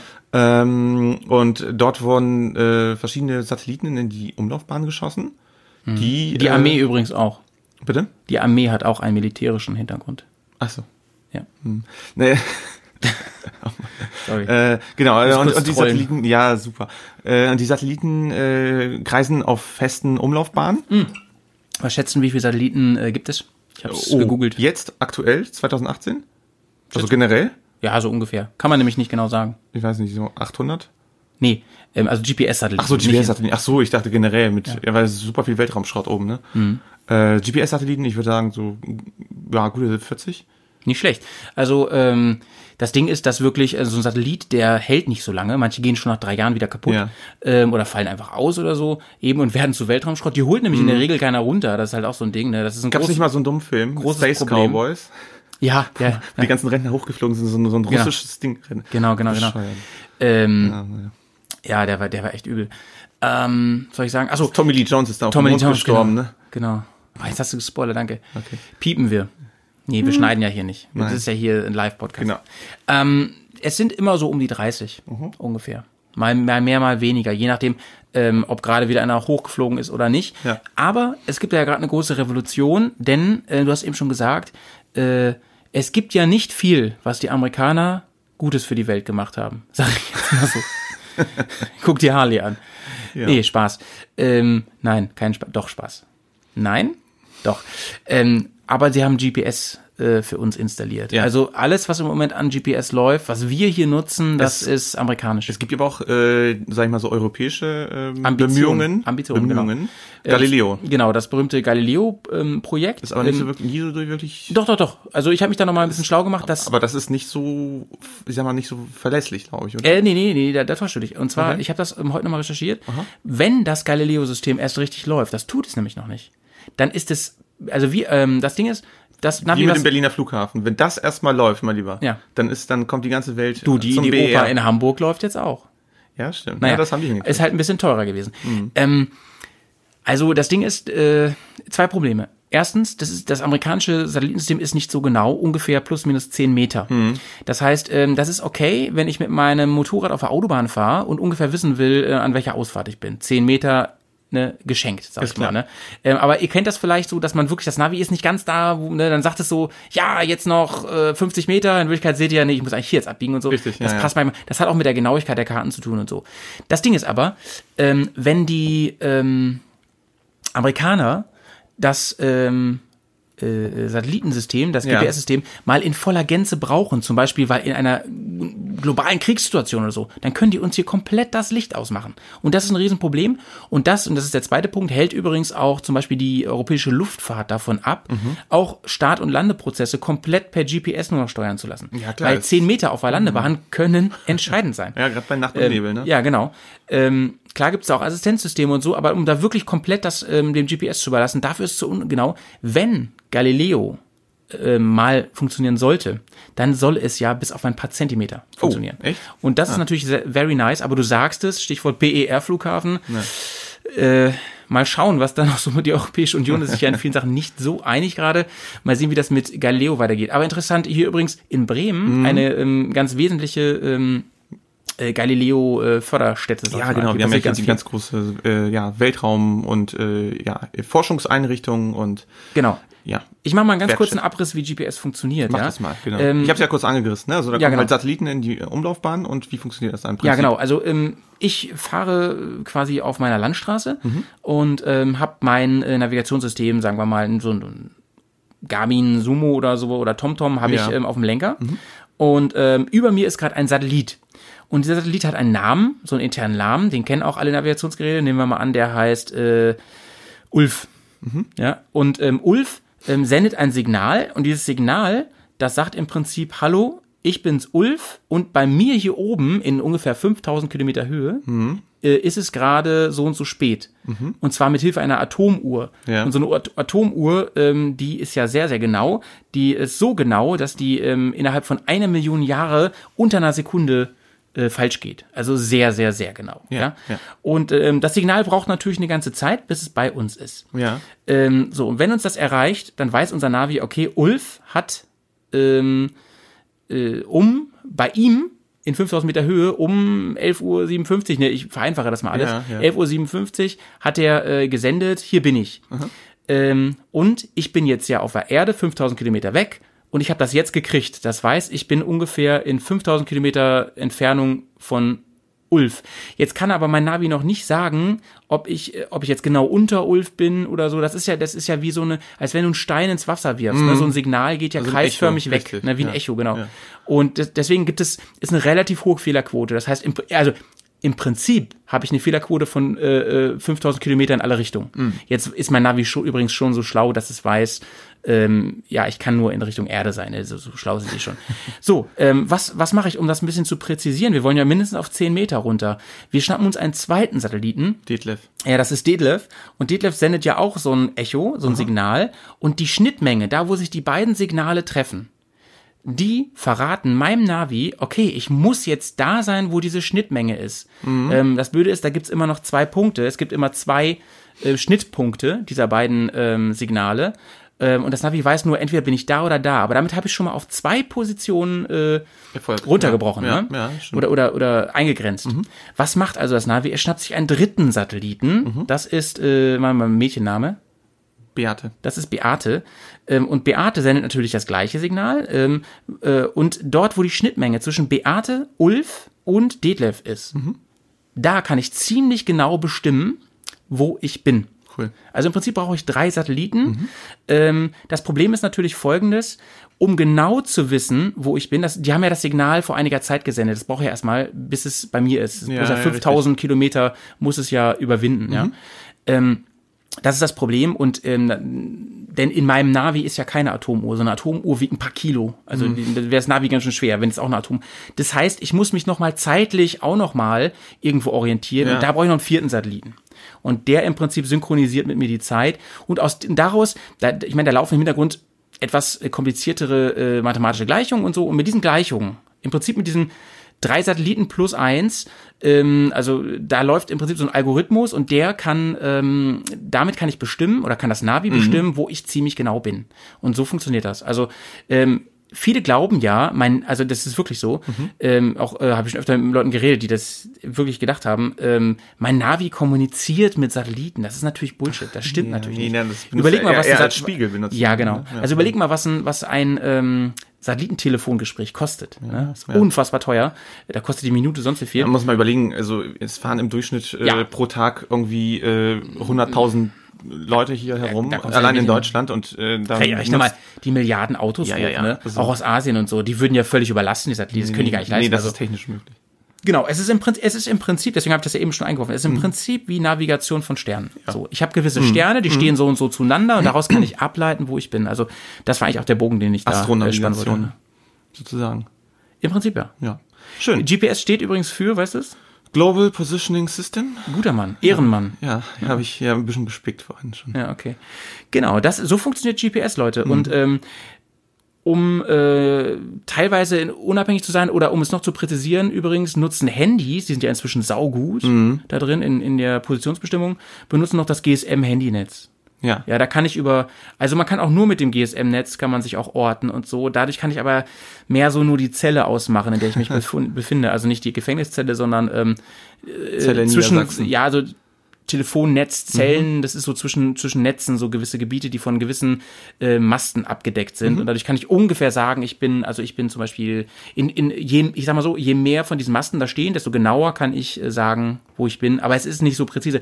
Aber kombiniert GPS mit GSM ist schon ziemlich genau. Ja, das stimmt. Also äh, gerade äh, in der, äh, ich sag mal so, ähm, Strafverfolgung äh, wird das ja auch zum Teil benutzt, ne? dass, dass dann die Strafverfolgungsbehörden Mhm, Stimmt, stimmt. auf verschiedene äh, Funkmasten zurückgreifen, um, sage ich mal, was weiß ich, wenn da irgendwo ein Täter unterwegs ist oder ein Beschuldigter, äh, der sein Handy an- anhatte und das Handy funkt immer hier, ich bin jetzt hier, ich bin jetzt hier, äh, dass man das danach bestimmen kann. Also, Mhm. Also ihr seht, äh, sowohl euer Handy als auch ähm, euer äh, Navigationssystem, wenn ihr eins habt, ähm, die sind ganz schön klug. Also die können ziemlich schnell. Ähm, man kann zum Beispiel auch, wenn man jetzt äh, mein Navi, wenn ich das an den Computer ähm, anschließe, dann kann ich mir für die nächste Zeit die Position der Satelliten merken, quasi. Ja. Das kann der ja errechnen, wo die vorher sind. Und dann findet er viel schneller seine Position. Ne? Ja. Aber wie gesagt, da hat sich sau viel getan. Ja, und, also äh, gerade in den letzten ja. 10, 15 Jahren, Ja. finde ich. Das ist echt ein massiver Schub gekommen. Ja, äh, wollen wir mal, wollen, wollen wir hier mal an dieser Stelle einen kleinen Cut machen und gucken, was die Ja. Deppen da eigentlich auf der Wiese machen? Die beiden Trottel. ähm, schalten wir mal eben in die Heide, mal sehen, was die beiden da für einen äh, für einen Unfug machen. Alles ja? klar, bis bis gleich. gleich. Alter, haben die gerade Trottel gesagt? Echt, ey, voll die, voll die Nerds sind das. Was ist denn da los? Be beleidigen uns hier. Alter, dieser Podcast geht mir richtig auf die Eier. Ja, Leute, äh, wir sind jetzt in, mit, äh, insgesamt vier Stunden unterwegs äh, gewesen, mh, haben wirklich paar wirklich sehr interessante äh, Etappen gehabt durch den Wald, durch äh, Sand und ähm, ja, wir sind hier in der Heide. Ganz viele Kilometer sind wir noch nicht gefahren. Es geht wirklich, ne? Also wir sind ein paar Stunden unterwegs, aber ähm, streckenmäßig haben wir jetzt nicht viel geschafft. Aber wir haben ganz viel Footage gesammelt, ne? Wir haben ganz viele Aufnahmen gemacht für unser neues Format, für ähm, Mm, Genau, die Bears Adventure School. Nee, die Bears ähm, Offroad School. Verdammt. Ja. Gott, ey, wie sollen wir da eine Marke draus machen, wenn du dir das nicht merken kannst? Weiß ich auch nicht. Äh, genau, ich bin jetzt gerade hier dabei, ich äh, will die GoPro-Kamera nochmal gleich umjustieren. Und ähm, wir sind jetzt gerade, äh, ihr müsst euch mal so vorstellen, mitten auf einer ganz großen Lichtung. Äh, Es ist eine Wiese mehr oder weniger. Ähm, im, ja, um uns herum ist ringsrum Wald und das Navigationsgerät sagt einfach nichts. Also es erkennt hier gar nichts. Ja, wir sind äh, komplett im Offroad-Modus und ähm, wie äh, in diesem Podcast sicherlich auch besprochen wird, ähm, geht es äh, darum, dass, dass wir Straßennavis eigentlich haben. Das heißt, äh, man könnte hier natürlich mit so Waypoints arbeiten, mit GPS, mit GPS-Points. Ähm, die haben wir jetzt aber nicht, weil wir das vorher natürlich, also wir, wir gucken ja so ein bisschen, wo wir hier gute Aufnahmen machen können. Und unser momentanes Problem ist, dass wir so ein bisschen hin und her irren hier durch diese, diesen große, dieses große Areal hier. Ähm, wir suchen im Moment Wasserstellen. Wir wollen ein paar Aufnahmen machen mit Wasserdurchfahren. Wie so ein Elefant in der, in der Savanne. Wo ist die Wasserstelle? Ja, nee, wir wollen tatsächlich, also wir, wir kennen ja ähm, die Lüneburger Heide so von mehreren Fahrten. Und wir haben gedacht, ah, ja, das kriegen wir hin, das finden wir schon, das sieht ja hier, äh, ja, also erst haben wir immer gesagt so, ja, das kommt mir hier super bekannt vor. Dann fährt man irgendwie, weiß nicht, 200 Meter weiter und dann so, hm, nee, doch nicht so ganz. Also, Das ist so ein bisschen wie in der Kaschubai, ne? wo wir uns auch ein bisschen echt äh, im Wald verfranst haben und es sieht halt echt vieles gleich aus. So, dann bist du wieder an so einer Weggabelung und denkst so, Alter, das sieht aus wie die letzte Mal und so. Ja. Ähm, ja, es gibt Wasserstellen. Wir haben auch, glaube ich, schon welche gefunden, die leider aber trocken sind. Also das ist, glaube ich, eher das Problem, dass der Sommer einfach so heiß war und noch nicht genug Regen wieder war. Ähm, genau, jetzt schiebt das mal schön auf den Sommer, ne? die Sonne ist schuld. Ne? Auch an der Klimaerwärmung ist die Sonne schuld. Genau.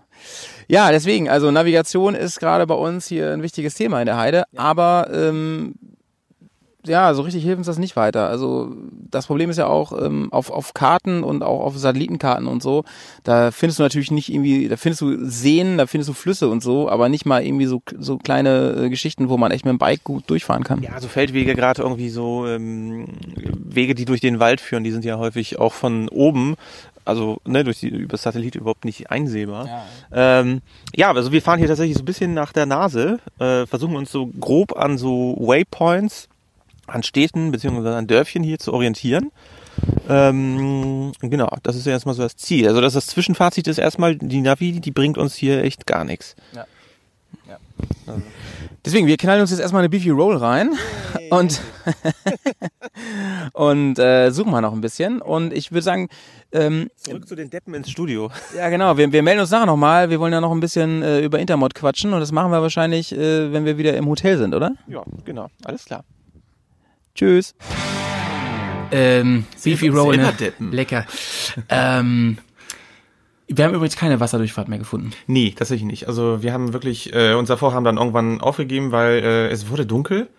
Ähm, 17 Uhr kam es irgendwie langsam, 18 Uhr, ja, 17.30 Uhr. Äh, es fing, fing an auch zu nieseln und dann richtig zu dröppeln. Es wurde kalt äh, und die Lust hat uns ein bisschen verloren, also äh, verlassen. Ja, und ach so, und ähm, tatsächlich, wir, also ich glaube, wir haben äh, gute Stellen gefunden, die früher mal mit Wasser, also die ich auch Ja. noch kannte. Ja, das waren so- Aber der Sommer das- war einfach auch scheiß heiß. Ja, das, war- das war wirklich ausgewaschen. Das war so eigentlich so ein trockenes Wasserbett dort. Ja. Ähm, Also es hätte ein, also eine gä- gäbe es, da bin ich mir ganz sicher, und die haben wir nicht gefunden, die wir noch im Hinterkopf hatten. ja. Aber gut, ähm, es wird noch ein bisschen Nachdreh geben. Ähm, da das, wird wir Nach, das wird ein Nachspieler haben. Manchmal. ja, da müssen wir dann nochmal irgendwie hincruisen, am besten solange es noch nicht ganz kalt ist, Ja. damit wir auch im, im Winter das noch zeigen können. Ansonsten die Wasserdurchfahrtsepisode, die ist auch wirklich erst ein bisschen weiter hinten. Also wir werden so, was haben wir jetzt, vier, fünf Episoden gedreht?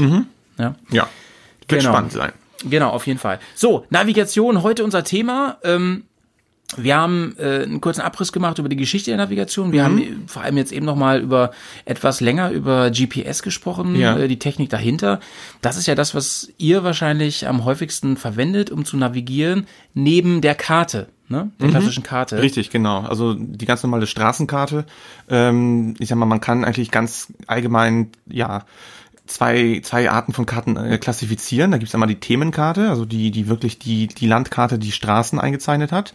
So, ich sag mal, typischer der Falkplan, ne? Oder so, so, so ein Straßenatlas, so wie man das vom ADAC oder sonst irgendwie kennt.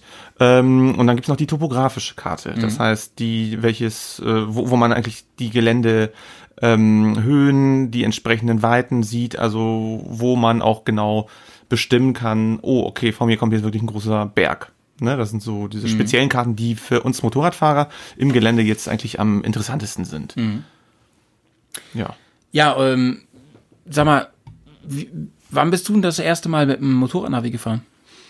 Mm, gute Frage. Ich habe ich hab erst, ich glaube erst mit äh, mit der großen BMW Maschine habe ich eine Navigation gehabt. Vorher habe ich habe ich mich eigentlich ausschließlich an Straßenschildern orientiert. Fährst du überhaupt noch mit Karte? Äh, ja, also was ich gerne mache, ist tatsächlich, ich nehme mir eine, meine Karte zur Hand. Äh, also es kommt immer darauf an, zu welchem Anlass. Also möchte ich jetzt, was weiß ich, von äh, Stadt A nach Stadt B fahren, äh, dann schaue ich mir das, früher habe ich mir das tatsächlich ähm, an der Landkarte angeschaut, bisschen so, so ein Straßenatlas hat man meistens zu Hause irgendwo noch rumliegen und äh, gerade so eine Bundesstraße oder so eine Autobahn, die wechselt ja nicht auf einmal ihre, ihre Position. Also das ist eigentlich bekannt. Du kannst auch älteres Kartenmaterial nutzen. Ähm, da habe ich mir das eigentlich so mehr oder weniger ein bisschen orientiert, okay, ich komme an diesen und diesen Städten vorbei oder diese und diese Ausfahrt muss ich dann nehmen. Die sind ja auch alle durchnummeriert, eigentlich ziemlich praktisch, da muss man nicht so viel eigentlich denken. Äh, kniffliger finde ich das, sich in der Innenstadt irgendwo, in einer fremden Stadt zurechtzufinden. Gerade wenn noch irgendwelche Baustellen sind oder sonst wie und äh, man dann wirklich aufgeschmissen ist. Ähm, Ja. Aber sonst, sonst habe ich Wobei, wirklich. ja. Mhm. wobei ähm, d- der Vorteil ist, wenn ich in der Stadt bin oder da, wo bewohntes Gebiet ist, da habe ich einfach noch so, so Orientierungspunkte. Ne? Also da habe ich Straßennamen natürlich, Mhm. Ja, ja. das hilft mir sehr. Ähm, oder auch, keine Ahnung, Kirche, Dom oder sowas, Rathaus, Fußgängerzone und so. Wenn ich aber jetzt zum Beispiel auf dem Vollplattenland bin Mhm. und ähm, oder wirklich Offroad fahre und mich da orientieren muss, ähm, ist das schwieriger. Und da, ähm, wenn ich nur eine Karte habe, ähm, kann ich mich zum Beispiel auch mit dem Kompass orientieren. Ne? Ja, richtig, genau. Du kannst äh, mit, mit dem Kompass und ähm, da gibt es ja bestimmte Berechnungsmethoden, äh, wie man, also erstmal muss man natürlich mal bestimmen, wo, wo bin ich. Da kann der Kompass natürlich äh, den ähm, geografischen, äh, Quatsch, den geologischen Nordpol zeigen, ne? Und dann kann man sich daran orientieren. Mhm. Und ähm, an der Karte in der Legende sieht man zum Beispiel, äh, welcher Maßstab das ist und wie viel Zentimeter äh, auf Genau. der Karte entsprechend Genau. sind und das kann man dann mit dem Kompass dann Also berechnen. ähm, so ein richtiger Kompass, ähm, der ähm, äh, wirklich für solche äh, zu navigieren geeignet ist, der vielleicht nicht nur nach Norden zeigt, sondern der auch noch so ein paar Möglichkeiten hat, Mhm, ähm, ähm, den einzustellen. Ähm, also man sagt ja, wenn man eine Karte hat, die muss man erstmal einnorden. ja, ne? richtig.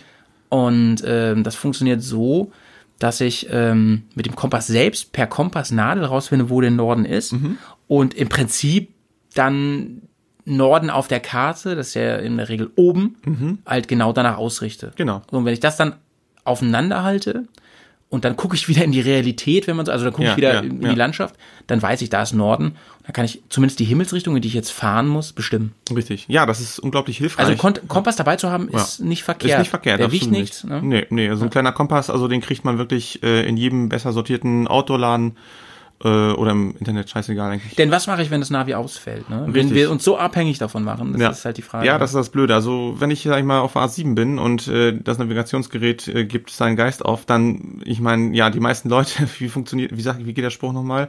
Ähm, Gehirn aus, Navi an oder so, ne, also Mhm. keine Ahnung, dass die Leute wirklich auch auf Autobahn anfangen zu wenden, weil das Gerät irgendwie spinnt. Mhm. Ähm, das ist, was ich meinte. Man, man kann eigentlich schon grob sagen, okay, Ausfahrt 27 muss ich nehmen und das ist hier auf der rechten Seite, so, und dann fahre ich da halt raus. ja, und ähm, Aber im Gelände oder wenn man halt tatsächlich in fremden Ländern ist, wo einfach keine ausreichende Beschilderung vorhanden ist, da ist also es ist nicht schon- verkehrt, eine Landkarte zu haben. Also wir haben die immer, wir eigentlich fast auf jeder Tour hatten wir auch wirklich Hardware dabei. Hardware im Sinne von Papier, ne? Also ja, und ich Mhm. erinnere mich auch, dass wenn wir sie nicht hatten oder wenn sie zu ungenau war, uns das auch öfter, öfter ähm, echt irgendwie gekillt hat. Ja. Also zu Probleme bereitet hat. Denn das Navi ist erstmal grundsätzlich dumm.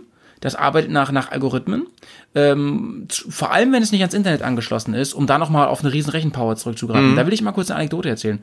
Ähm, jetzt wird's ein bisschen, jetzt, jetzt müsst ihr genau zuhören, wird ein bisschen komplizierter. ich glaube, ich habe dir das auch noch nicht erzählt. Ähm, ich war ähm, in den Seealpen, bin ja mit, ähm, mit dem Jay zurückgefahren. So, ich, also mein Navi äh, äh, programmiert und habe quasi Zielpunkt eingegeben.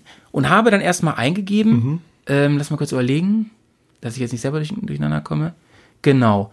Ich habe zuerst gesagt, kürzeste Route. ja? okay. Das heißt, die wenigsten Kilometer. Das Die muss wenigste ja, Wegstrecke. Genau, das muss ja, nicht Ja. unbedingt die schnellste sein. Sondern Nee, das nee, heißt wirklich nur die nee. wenigsten Kilometer. Und zwar nicht. Luftlinie, sondern schon Straßen. Ja, ne? ja. Das können aber ganz beschissene kleine ähm, ja, Serpentinenwege sein Ja, sonst durch die irgendwas. Berge. Und die ziehen sich ja dann ewig hin. Die machen vielleicht Spaß.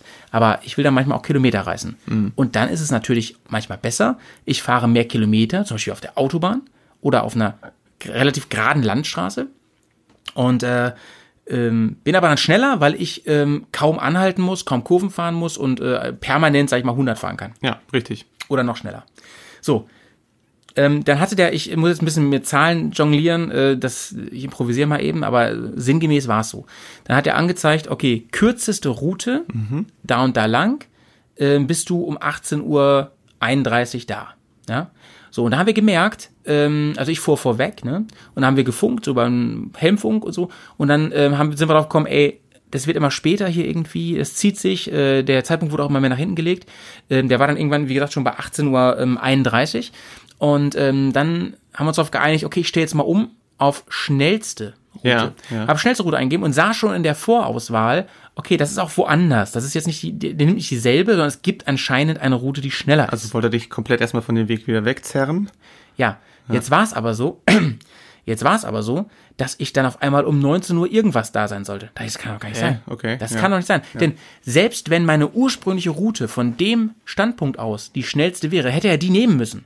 Weil ja meine Ja, rein- Präferenz rein rechnerisch, ja. war ja die schnellste Route. So, und dann habe ich Jay das erzählt über den Helmfunk und er sagte, ja Malte, kann ich erzählen, denn Jay ist ja Informatiker, er kann ja nicht viel, aber er kann mit 1 und 0, ne? Und dann hat er mir das mal erklärt und da ist mir echt ein Licht aufgegangen. Also mag sein, dass es jetzt viele schon, schon kennen und so. Ich Ja. fand das in dem Moment sau interessant, um zu verstehen, wie Navigation, also wie, wie diese Dinger funktionieren. Ähm, man muss sich überlegen, wenn ich äh, bei Punkt A bin und möchte zu Punkt B, dann macht der sowas, dass der alle möglichen Optionen durchprobiert. Das heißt, wenn man sich das, also der macht das natürlich nicht, der macht das natürlich rein mit Einsen und Nullen, aber wenn man sich das mal visualisieren will, der, der, der zieht eine Linie über die Straßen und probiert an jeder Kreuzung immer alle mit, alle äh, Variablen durch, die irgendwie Sinn ergeben könnten. In allen möglichen Möglichkeiten. Das rechnet er ja alles aus. Das, ist, das ist dieser Moment, wenn der von 1% auf 100% steigt. So, und das, äh, berechne Route. Ne? Ja, richtig. Das ist dieser Moment. Ne? Das dauert ja im Normalfall vielleicht so, weiß ich, 20, 30 10, Sekunden. 20, ja, ja, ja. Ne? Je nachdem. Ähm, wenn ich zum Beispiel eingebe, ähm, schönste Route, da, da sind ja ganz andere Parameter mit drin, Mhm. dann dauert das schon mal noch viel, viel länger und so.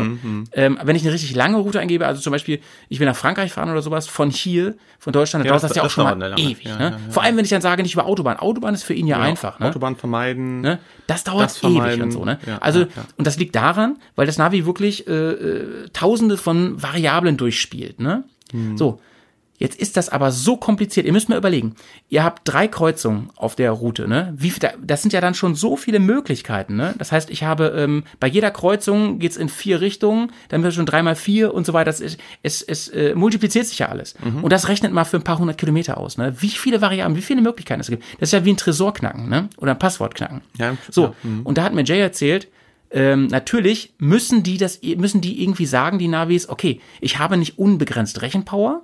Das heißt, ich kann nicht wirklich alles durchprobieren. Er probiert also eine gewisse Anzahl von Möglichkeiten durch und nimmt dann die beste. Ja? Und in diesem Fall war durch irgendwelche Zufälle oder wie auch immer die beste Möglichkeit nicht mehr so gut wie meine alte Route, die er vorher mit der Präferenz kürzeste Route ausgesucht hatte. Verstehst du? Ja, okay. Und so kam das zustande, was eigentlich völlig unlogisch ist, wenn man allein von den Einstellungen ausgeht.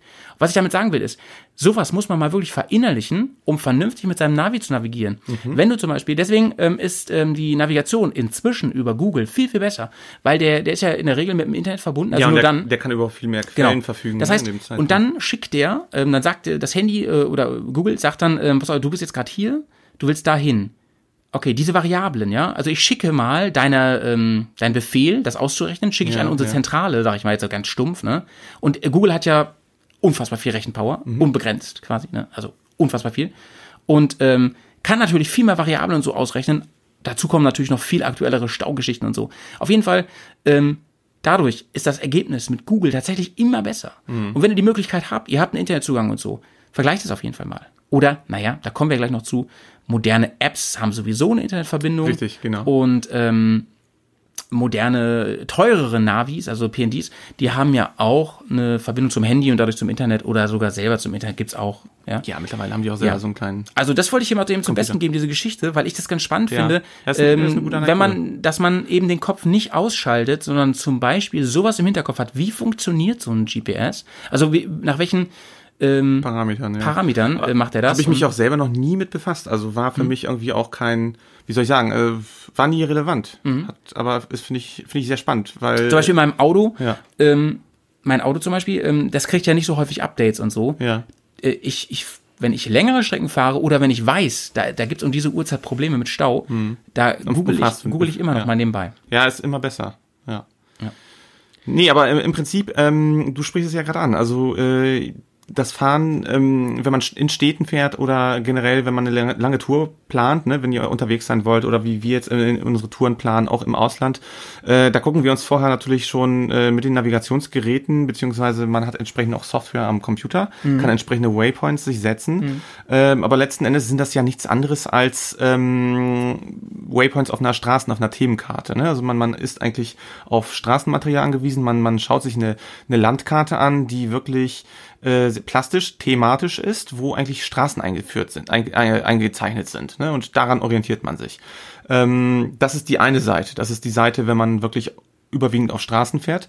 Ähm, ich sag mal so, wo, wo wir nach äh, Albanien gefahren sind, das war eigentlich perfekt. Also das hat wirklich eigentlich reibungslos gut funktioniert. Mit, mit, der, mit der Navigation auf der Straße. Außerhalb der Straße wird es natürlich dann wiederum interessant, weil ähm, da endet eigentlich das, was eigentlich das Navigationsgerät für den Autonormalverbraucher eigentlich soll. Und zwar äh, mich sicher durch den Berliner Stadtverkehr zu führen und nicht irgendwo im albanischen Hinterland äh, auf Ziegenpfaden ne, weiter zeigen. Genau, genau. Und da könnte man jetzt eigentlich ganz gut einsetzen, äh, gibt es wirklich auch Spezialprogramme, aber auch spezielles ähm, Kartenmaterial. Also es gibt zum Beispiel einen Verlag, den MD-Mod Verlag, und äh, die haben wirklich sehr gutes Kartenmaterial, welches äh, sich ausschließlich für Offroad-Fahrer äh, ja, auf die zugeschnitten ist. genau, gibt natürlich auch noch andere Anbieter. Ja, natürlich. Ähm, also wir kennen die jetzt, aber wir haben die jetzt ausprobiert gehabt. Genau, Ne? die können wir auf jeden Fall sehr empfehlen, Mhm. ne, sind auch nicht bezahlt von denen. Ähm, hab, wir haben die auch schon mal persönlich kennengelernt, die, die Autoren. Stimmt, ja, das war beim Travel-Event. Ja, vor wirklich, also passionierte, ähm, ganz von, von der Sache überzeugte Leute, äh, die großen Spaß daran haben. Und die haben das auch wirklich alles selber ausprobiert. Ja, und ich muss sagen, das hat mir wirklich sehr gut gefallen. Also erstmal, ähm, wohin fahre ich? Also das, äh, was ist eigentlich der Ziel meiner Reise? Ne? Wenn ich zum Beispiel Offroad fahren möchte in Albanien oder in Griechenland oder keine Ahnung, wo ich gerade bin. Ähm, schaue mir dann einfach die Landschaft an, schaue mir mal im Vorfeld natürlich auch an, äh, welche Strecke wird, wird das sein. Und äh, gerade so ein spezielles Kartenmaterial, wo auch die ähm, Höhenunterschiede sichtbar sind, die sind visualisiert. Ne, wie, wie, so ein, wie so eine Amplitude, wie so ein Ausschlag. Ne? Wie man sieht, okay, hier geht es nochmal um so und so viele Höhenmeter hoch, da geht's runter. Äh, dann gibt's Passagen, die sind äh, farblich eingezeichnet. Grün, einfach, orange, schwieriger, schwarz oder rot, ne, dann entsprechend die harte Piste. Ähm, das ist irgendwie total interessant, dass man dann auch irgendwie da einen viel, viel, viel enger- engeren Bezug zur Straße, zu, zu der eigentlichen ähm, Überwindung der Hindernisse bekommt und sich schon vor dem geistigen Auge, sag ich mal, äh, schon vergegenwärtigt, alles klar, hier kommt eine Flussdurchquerung, da kommt eine Kirche links, da müssen wir dann abbiegen und so weiter und so fort, ne, damit man halt diese Routenpoints hat.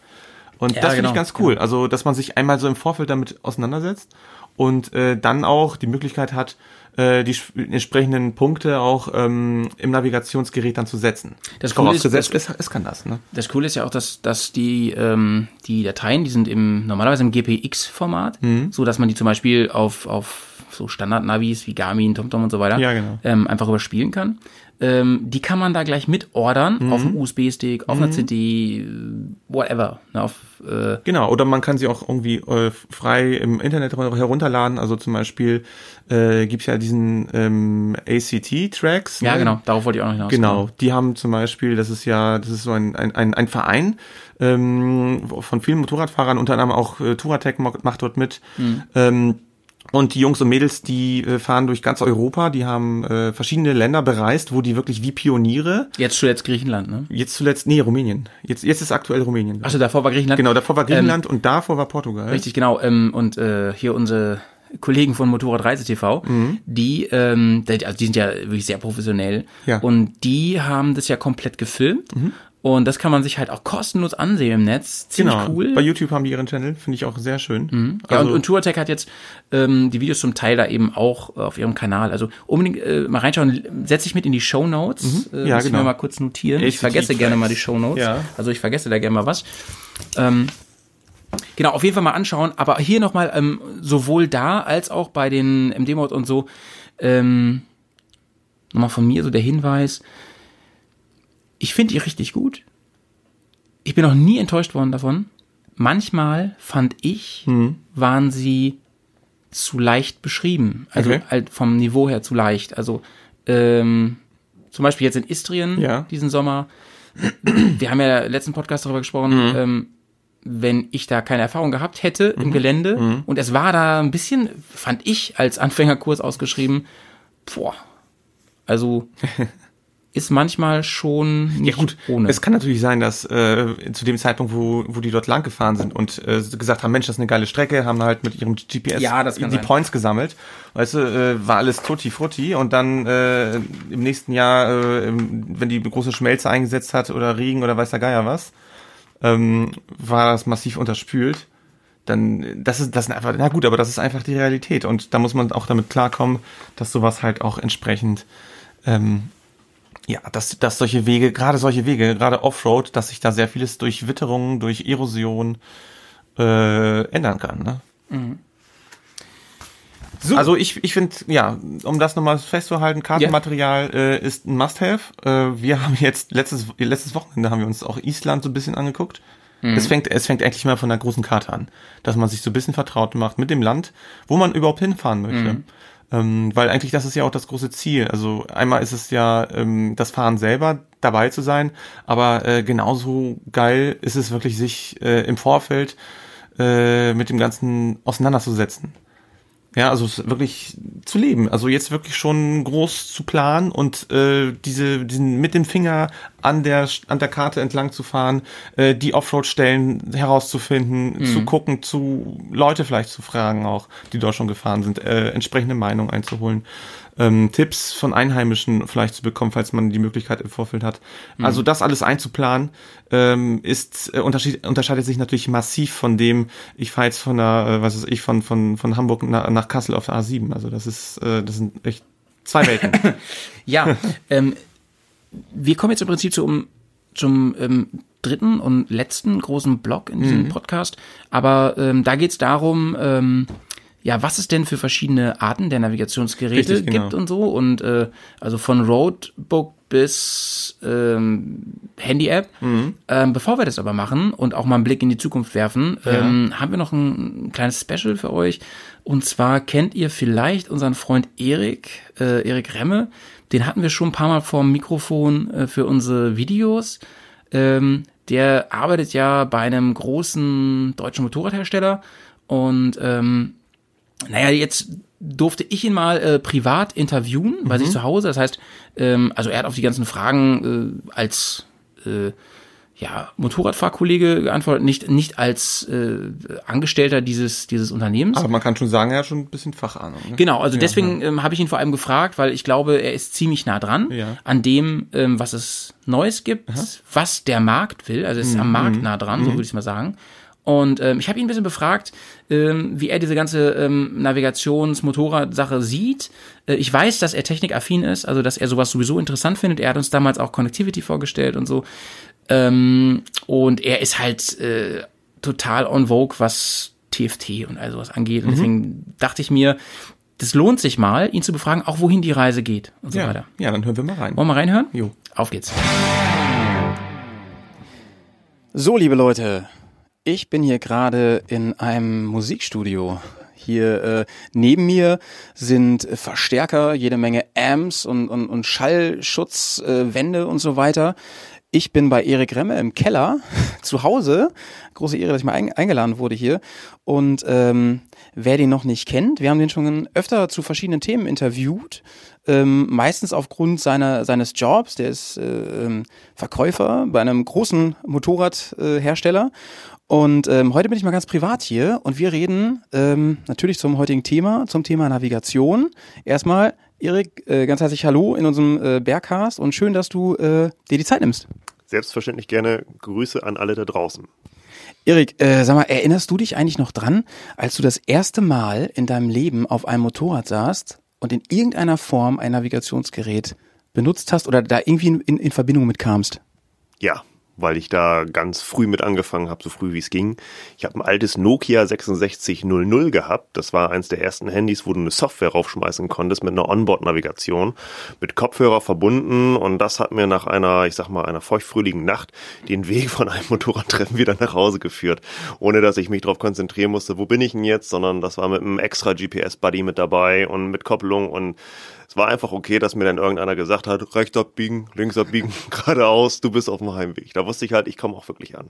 Das ist ja eigentlich kein Vergleich mehr zu heute. Ne? Also ähm, ich weiß tatsächlich noch, als ich das erste Mal überhaupt mit so einem Navi in Berührung kam, mein Nachbar, der äh, war irgendwie im Management und der hatte so einen Dienstwagen, so, so, so einen dicken Mercedes und der hatte auch genau wie du sagst, der hat immer nur rechts und links gesagt und äh, ungefähr 80 Prozent der Strecke waren immer nur Offroad-Modus, weil er das die, die Karten waren so schlecht und so weiter. Ähm, glaubst du, ähm, dass Navigation am Motorrad ähm, das Motorradfahren an sich total verändert hat? Oder, oder wie, wie siehst du das?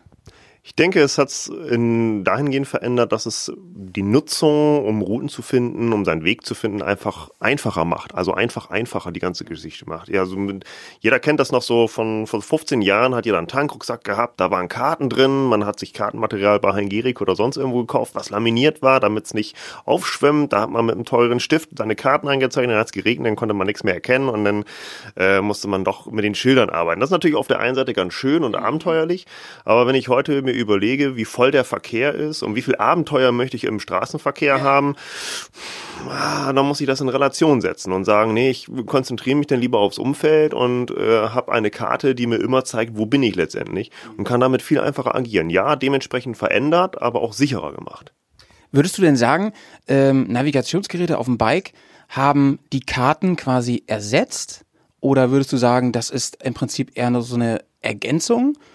Oder, ähm, oder wie viel Verständnis hast du für Leute, die sagen, ich will kein Navi haben, ich benutze das nicht?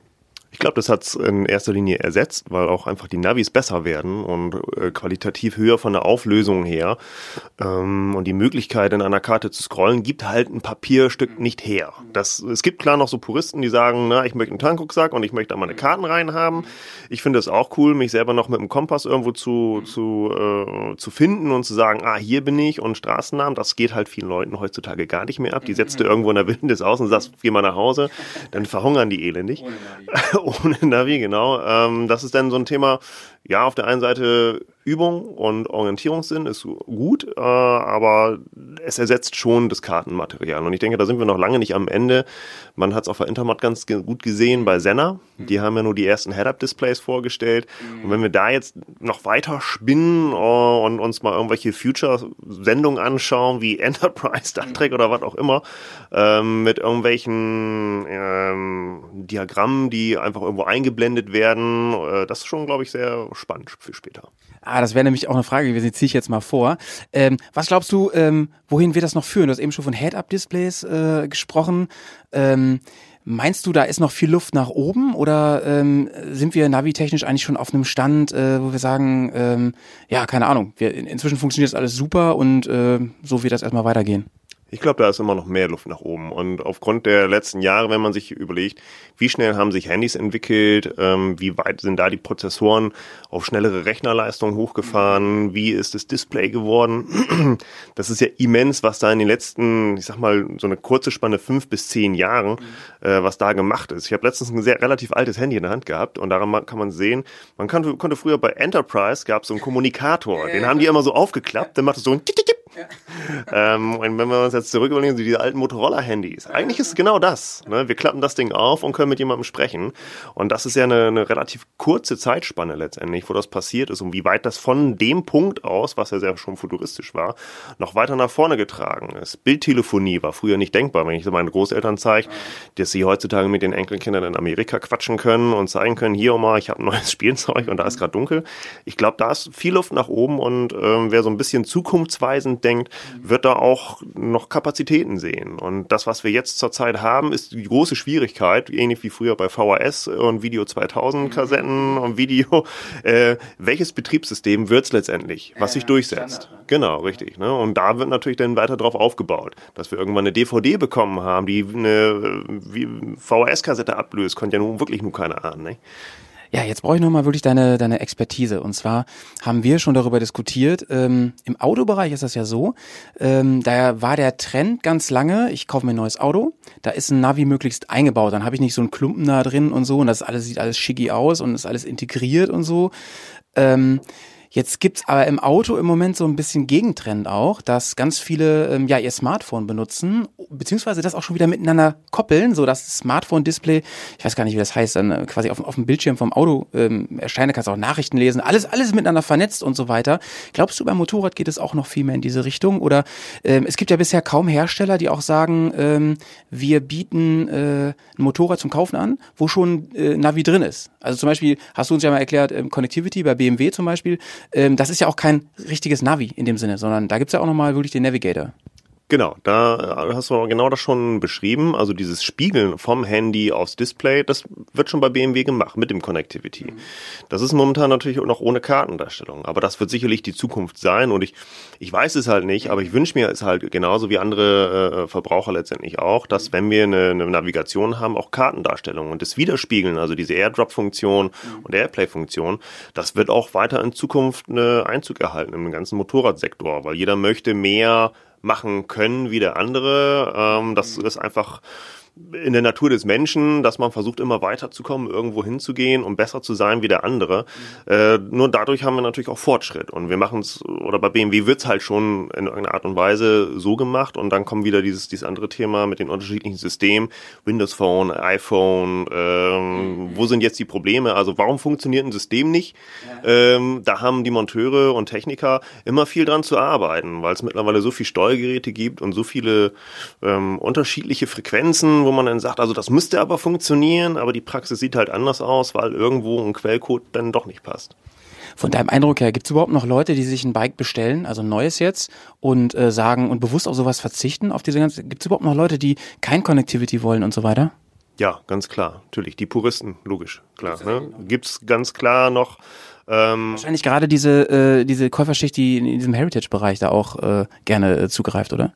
Ja, gar nicht. Äh, das geht durch die ganze Bank weg. Also ich sag jetzt mal so bei BMW, die, der GS-Pilot, da gibt's ganz viele, die haben halt Bock auf ein analoges Display. Ähm, finde ich gut. Äh, ich bin halt ein TFT-Fan und auch ein, ein klares Display finde ich klasse. Heritage-Bereich, klar, da muss ein sauberer Zeiger sein, aber auch da ist es ganz unterschiedlich. Da so rüsten sich die Leute ein, ein buntes LED-Display nach, wo ich sage, hm, hat jetzt nichts mit, mit Heritage zu tun. Ähm, und das ist dann eine, eine Sache, das äh, wir sind dann nicht mehr so geprägt von dem, was der Markt gibt, sondern der Markt versucht zu hören, was möchte der Verbraucher letztendlich und versucht darauf einzugehen. Auf der Intermod waren, sind mehrere Stände gewesen, die halt nur irgendwelche Tachos, Drehzahlmesser und Displays gehabt haben, wo ich denke, wow, alles klar. Ja, äh, da, da ist also Bedarf, individuell zu wirken in irgendeiner Art und Weise, weil einfach die ganze, der ganze Markt schon sehr breit ist und sehr ähnlich ist. Man kennt es, wenn man irgendwo ein Harz fährt oder eine Voralpen oder sonst irgendwas, welche Marken, welches Modell sieht man da in erster Linie Linie, ne, das, um sich da dann irgendwo abzuheben. Ist natürlich bei sehr hoch entwickelten Fahrzeugen schwierig, da jetzt einfach ein Bauteil rauszuschmeißen mhm. und ein neues Elektroteil reinzubauen. Da wird es natürlich schwierig. Vielen lieben Dank für deine ganzen Einschätzungen, Erik. Das war äh, mega interessant, nochmal so eine Perspektive zu haben. Ähm, als letztes äh, hat mit Navi gar nichts zu tun. Äh, und zwar spielen wir in unserem Podcast immer ähm, so ein Spiel am Ende des Podcasts. Das heißt, ich packe in meine Alubüchse. Ne? Alubüchse steht hier natürlich für den Koffer am Bike. Und da ähm, fragen wir immer oder fragen uns auch, ähm, was haben wir, wenn wir auf, auf Fahrt gehen, auf Tour gehen, was haben wir auf jeden Fall immer dabei, weil es für uns persönlich ja, ein, einen persönlichen Nutzen hat oder, oder weil ich das immer brauche oder weil ich das lieb gewonnen habe oder keine Ahnung. Gibt es da irgendwas, wo du sagst, ohne dieses Teil fahre ich nicht auf Tour? Ich jetzt? Ja. Ist gemein, ne? Habe ich nicht vorher gefragt, ne? Ja, überleg mal. Hm, das ist eine gute Frage. Also ich glaube, es gibt eigentlich zwei Sachen und das ist ähm, ursprungsmäßig, heutzutage halt nimmt er hier ein Handy mit, klar. Und ich sage immer, das Handy ist das Schweizer, das, das frühere Schweizer Offiziersmesser. Und ich versuche eigentlich wirklich immer ein Messer mit einzupacken, also ein kleines Taschenmesser äh, und eine kleine Taschenlampe. So, sind so Sachen, die ich irgendwie noch äh, vom, vom Zelten irgendwo inne habe, wo ich sage, also eine Lampe ist immer gut, wenn es mal dunkel wird und ein Messer kannst du mal einen Ast mit wegschneiden, wenn du dir eine Angel bauen willst. Alles klar, tatsächlich Messer hatte ich auch schon mal genannt, ne? Äh, Habe ich bei mir auch schon mal genannt, äh, damit man MacGyver-mäßig im Notfall nochmal dabei gehen kann. Äh, Erik, ganz herzlichen Dank. Ähm, ich melde mich jetzt mal zurück im Studio und wir werden noch ein bisschen über das Thema Navigation quatschen. Bis später. Ja, ähm, ich fand es echt interessant, mit ihm darüber zu sprechen, weil er, er hat echt nochmal eine andere Sicht irgendwie auf, auf, wie gesagt, er ist am Markt dran, er ist an den Kunden dran. Ja. Und ich, ähm, er muss sich ja auch immer aktuell halten, also von was, Genau, was, genau, was immer genau. passiert. Ich sag mal, ich, ich beschäftige mich meistens, wenn ich irgendwie, ich will zum Beispiel einen neuen Fernseher kaufen äh, und ich habe mich einfach jahrelang überhaupt nicht beschäftigt, was neu auf den Markt gekommen ist, was es da für Technik gibt und so äh, und mache das eigentlich immer nur punktuell, wenn ich irgendwie das Bedürfnis habe Mhm. oder die Notwendigkeit besteht, eben viel besser gesagt. Und er ist eigentlich wirklich äh, einer, der immer am Laufenden ist und äh, da wirklich einen super Einblick hat, ne? Also was ich äh, ganz interessantes Argument von ihm fand, war zu sagen, ähm, ja, Akzeptanz für Leute, die Abenteuer suchen, die auch mal einfach aufs Navi verzichten, einfach weil das cool ist, auch sich zu orientieren und so, äh, die ganzen Moves zu nutzen, die wir hier zum Teil auch angesprochen haben. Aber zum Beispiel in der Stadt, im Stadtverkehr, wo, wo es wirklich auch schnell mal brenzlig wird, weil man übersehen wird und so weiter. Da, und das fand ich ein gutes Argument, da zu sagen, ey, das ist Navi echt mal cool. Ja. Ähm, dass mir einfach sagt, da und da musst du lang und, und so. Und ähm, denn es gibt genug Sachen, auf die ich mich gerade konzentrieren muss. Ne, vor Ja. allem nicht totgefahren zu werden von anderen. Ja, das, da hat er wirklich einen guten Punkt erwischt. Also gerade wenn es äh, viel los ist auf Straßen und man sowieso oder auch vielleicht auch in Eile ist, man kennt man selber, dass man dann noch unaufmerksamer wird, oh, weil man sich dann stresst oder sonst wie, äh, ist es umso besser, wenn man, äh, sag ich mal, so ein technisches Hel- Helferlein an der Hand hat. Ne? Genau, genau. Ja. Ähm, Ja, technischer Fortschritt. Äh, er hat es ja auch angesprochen gehabt, Head-Up-Display. Äh, total abgespaced. Wird ja ähm, von Piloten bei einer Armee ja schon sehr lange benutzt, die ja so eine Art Brille haben, die äh, im Helm integriert ist und äh, vor dem Auge, ähm, ja, wie soll ich sagen, so eine Art Projektion machen. Dass man äh, dann eigentlich mit dem, mit dem, mit der Bewegung des Kopfes, also ohne dass man erstens Kopf bewegt und Augen bewegt, das kennt ihr ja selber, wenn ihr äh, Auto fahrt oder wenn ihr auch Motorrad fahrt und dann einen Blick äh, auf die auf die auf die Map werft, äh, da vergeht unglaublich viel Zeit und man fährt wirklich einige äh, Meter blind. Ne? Also in dem Zeitraum, wo ich meinen Blick entreiße von der Fahrbahn, von von der Blick vom Horizont auf das Display, äh, da vergeht schon einige Zeit. Und das Ja. ist das ist auch nicht zu unterschätzen. Das ist auch ein Gefahrenbereich. ja klar, ich meine, ähm, gerade wenn ein Hindernis akut auftritt und so, da ist eine Sekunde sind, sind lebensentscheidend. Ne? Ja. Ähm, da gibt's auch noch, also da gibt's ja auch noch mal eine Weiterentwicklung und, und Fortschritt und so. Inzwischen habe ich äh, recherchiert, gibt es ähm, die Technologie, ähm, zum Beispiel, dass im Prinzip äh, so 15 bis 30 Meter auf die Straße zu projizieren, aber nur so, dass du das siehst. Ah, ja. Weißt du? Mhm, Also es wird nicht wirklich dahin projiziert, sondern es sieht so aus, Ja. hat den Vorteil, das Auge muss sich so gar nicht mehr justieren. Wie so ein Teleprompter quasi. Der Ja, so genau, genau. Es ist im Prinzip, ähm, es, es gibt dir die ganze Zeit wie in so einem Computerspiel. Es gibt dir die ganze Zeit Informationen über die Umgebung, wo du hin musst und alles. Äh, da sind die Pfeile, da ist dann auch deine Geschwindigkeit mit drin und alles ähm, und irgendwelche Warnmeldungen zum Ja. Beispiel. Ähm, das Tank- wird sicherlich Tankanzeige, irgendwann, alles- ja, es wird alle relevanten Genau, irgendwann Facts. wird das mit allem verknüpft sein, Ja. dass, dass da vielleicht sogar dann ähm, auch live Sachen gescannt werden und so. Mhm, Also zum Beispiel bei Autos ist das schon lange so, dass die ähm, Verkehrszeichen filmen und dann die eingeblendet werden. Also sowas, es gibt alles. Als Symbole. Bis hin zu Radar und Ja, so, ne? ja, ja. Könnte ich mir vorstellen, dass das alles und dass das sogar mit der Bremse zusammenarbeitet und so. Das ist der Weg. Ähm, was ich auch spannend war, äh, fand, äh, ist, dass ähm, Erik auch ganz klar der Überzeugung ist, dass diese Vernetzung der einzelnen Teile, also ähm, Handy, Navi, Motorrad selbst und so weiter, dass es alles miteinander ähm, noch mehr zusammenwachsen wird. Hm, ja, das glaube ich auch. Meine persönliche Meinung ist übrigens, ähm, das ist natürlich längst möglich und so. Ich glaube, die melken die Kühe, solange es geht, ehrlich gesagt. Das ist ja meine Meinung. Ja, ist So. im Prinzip. Ja, warum, klar. ich meine, warum hat BMW in der Connectivity noch nicht äh, die Karten drin? Also, ja, logisch, klar, die wollen erst mal die ganzen Kunden. weil sie Mal nicht- Navigator verkaufen Ja, wollen. die, ja, lo- logisch. Also die ersten Warum wollen die sollte- Leute nicht verprellen, die, Ja. äh, sagen wir mal, einen Monat vorher ein ganz anderes System gekauft haben. genau, genau. Ähm, Warum sollte irgendjemand einen Ja. äh, Navigator kaufen, wenn er das schon da drin hat? Und das TFT ist jetzt ja sogar ähm, Serie in der neuen äh, 1250 GS. Ne? Genau, genau. Die haben jetzt komplett auf die analoge äh, Uhr verzichtet. Nee, ähm, andere Sache war ja auch irgendwie spannend. Äh, das hast du, glaube ich, Nee, auch. du kriegst, du kriegst, glaube Ja. ich, noch mit, mit analoger Uhr. Ach so. Aber ähm, es kostet keinen Aufpreis, wenn Ah, nicht. okay. Und leider muss man es wohl auch machen, ne? wegen Wiederverkauf und so, schätze ich mal. Ja, wahrscheinlich. Wahrscheinlich. Ja, nee, also ich find's, ich find's wirklich ähm, ziemlich spannend, ähm, auch sich einfach mal darauf einzulassen, äh, was da so Neues passieren wird. Mm, Nichtsdestotrotz, diese ganzen Zukunftsgeschichten, die haben wirklich mit dem Gelände Offroad-Fahren, ich sag mal Ziegenfahrt und so weiter und so fort, da ist man halt wieder nicht. Also da muss man seinen Blick komplett weg von der Navigation wegnehmen.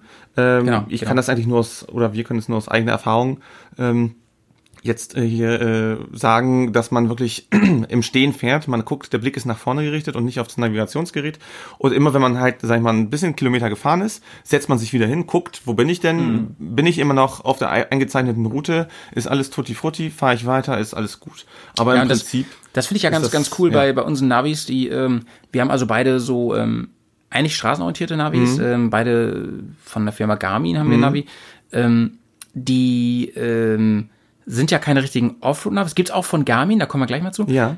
Ähm, aber bei uns ist das so, wenn man sich da die ähm, GPS-Points drauflädt von Offroad-Routen, die man vorher zum Beispiel im äh, PC oder so Genau. ähm, generiert hat, Ich oder die benutze, man sich ich als benutze da Basecamp, das ist echt Genau, oder als ja. komplette Route halt ähm, heruntergeladen hat und darauf geladen hat. Ähm, dann sieht man diese Waypoints nur, das ist so dargestellt als Fähnchen oder so oder wie auch immer.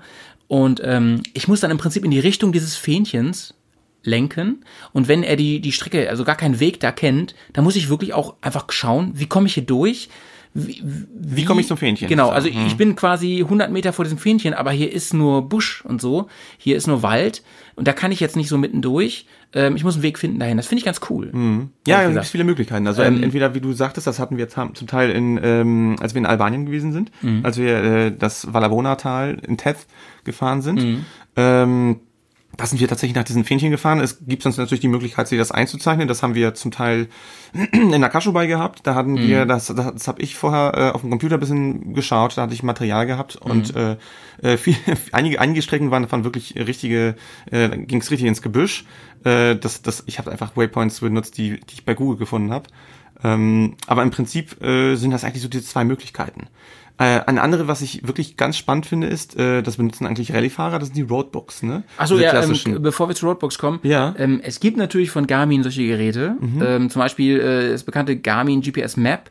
Da gibt's auch verschiedene von. Die teuersten kosten boah, über 1, 1500 Euro. Ähm, die unterscheiden sich im Wesentlichen dadurch, dass sie, ähm, sie sind speziell für Offroad ausgelegt und sie unterscheiden sich vor allem durch die Topografie der, der ähm, ja.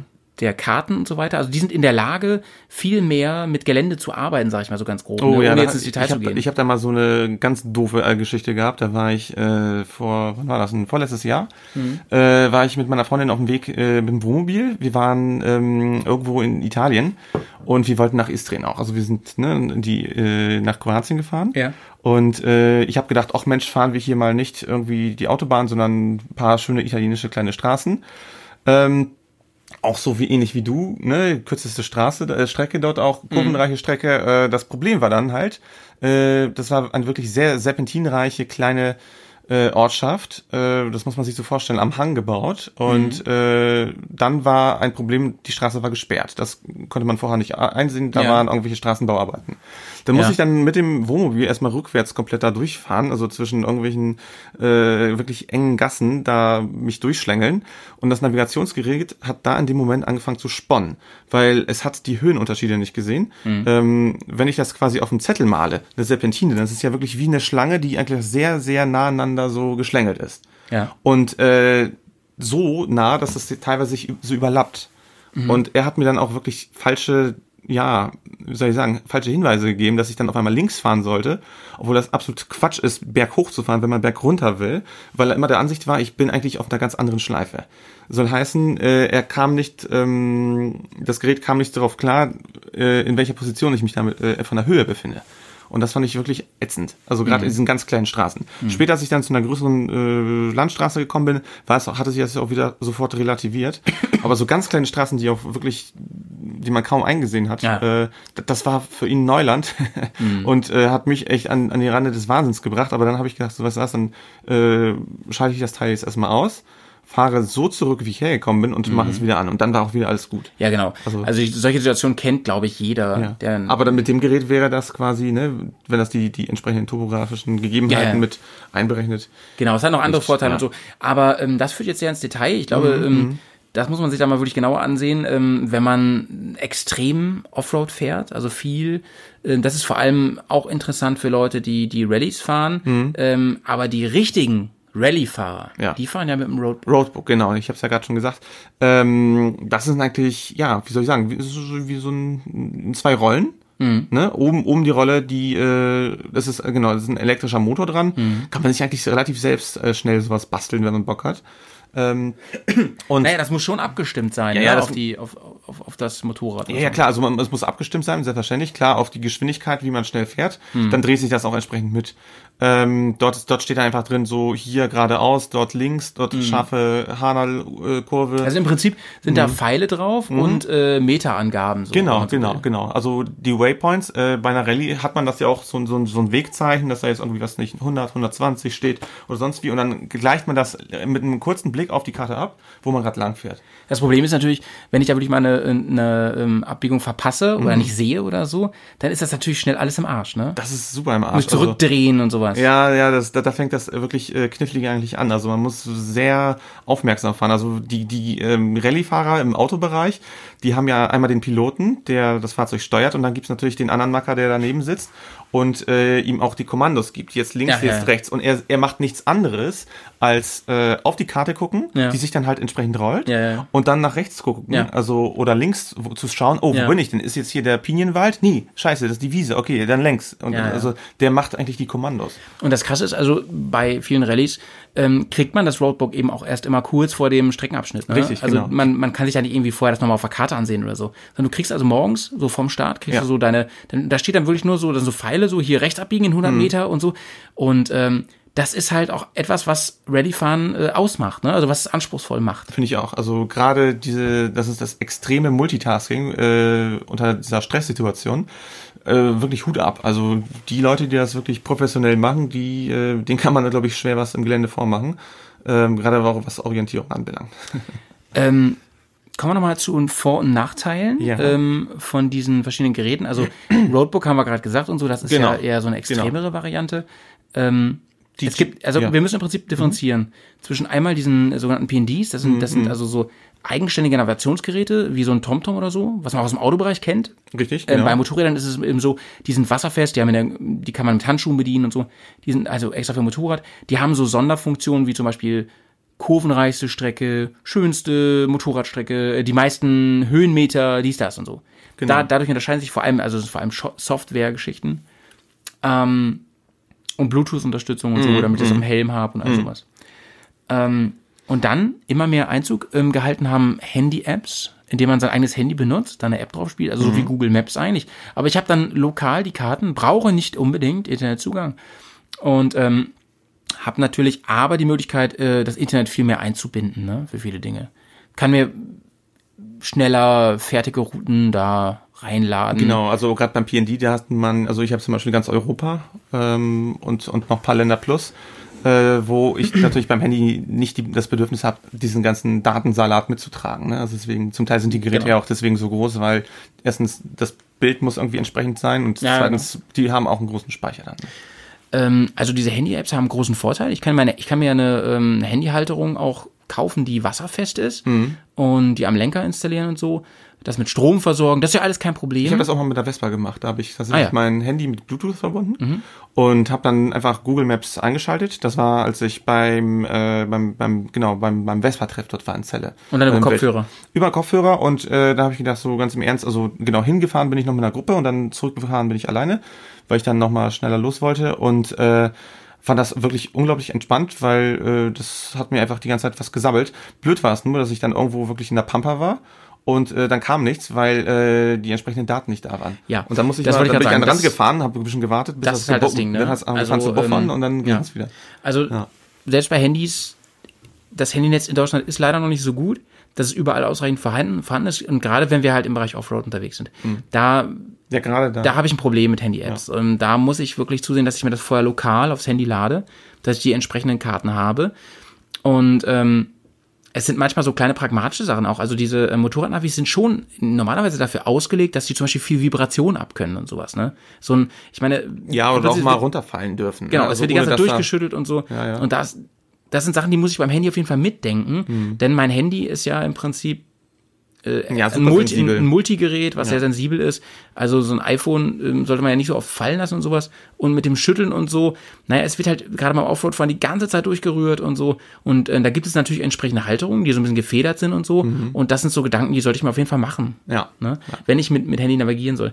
Ähm, für mich persönlich ist das bisher nichts gewesen mit dem Handy, muss ich ehrlich sagen, weil ähm, äh, ich genau, es ist vor allem die Robustheit, die mich, äh, die mir da ein bisschen fehlt. Ähm, es gibt Outdoor-Handys, die sind natürlich anders drauf, aber die Handys, die ich benutze, unter anderem, weil ich ja so Drohnenflug mache und sowas, die sind meistens eher sehr leistungsfähig und so, und da das sind diese Outdoor-Handys in der Regel nicht.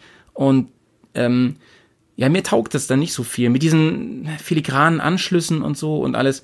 Ähm, Also ich find- bin ich noch nicht von überzeugt. Nee, also ich finde es vollkommen in Ordnung, wenn man im Auto sitzt und da den Aschenbecheranzünder dort äh, ne, sich die Stromquelle zieht und dann so damit navigiert.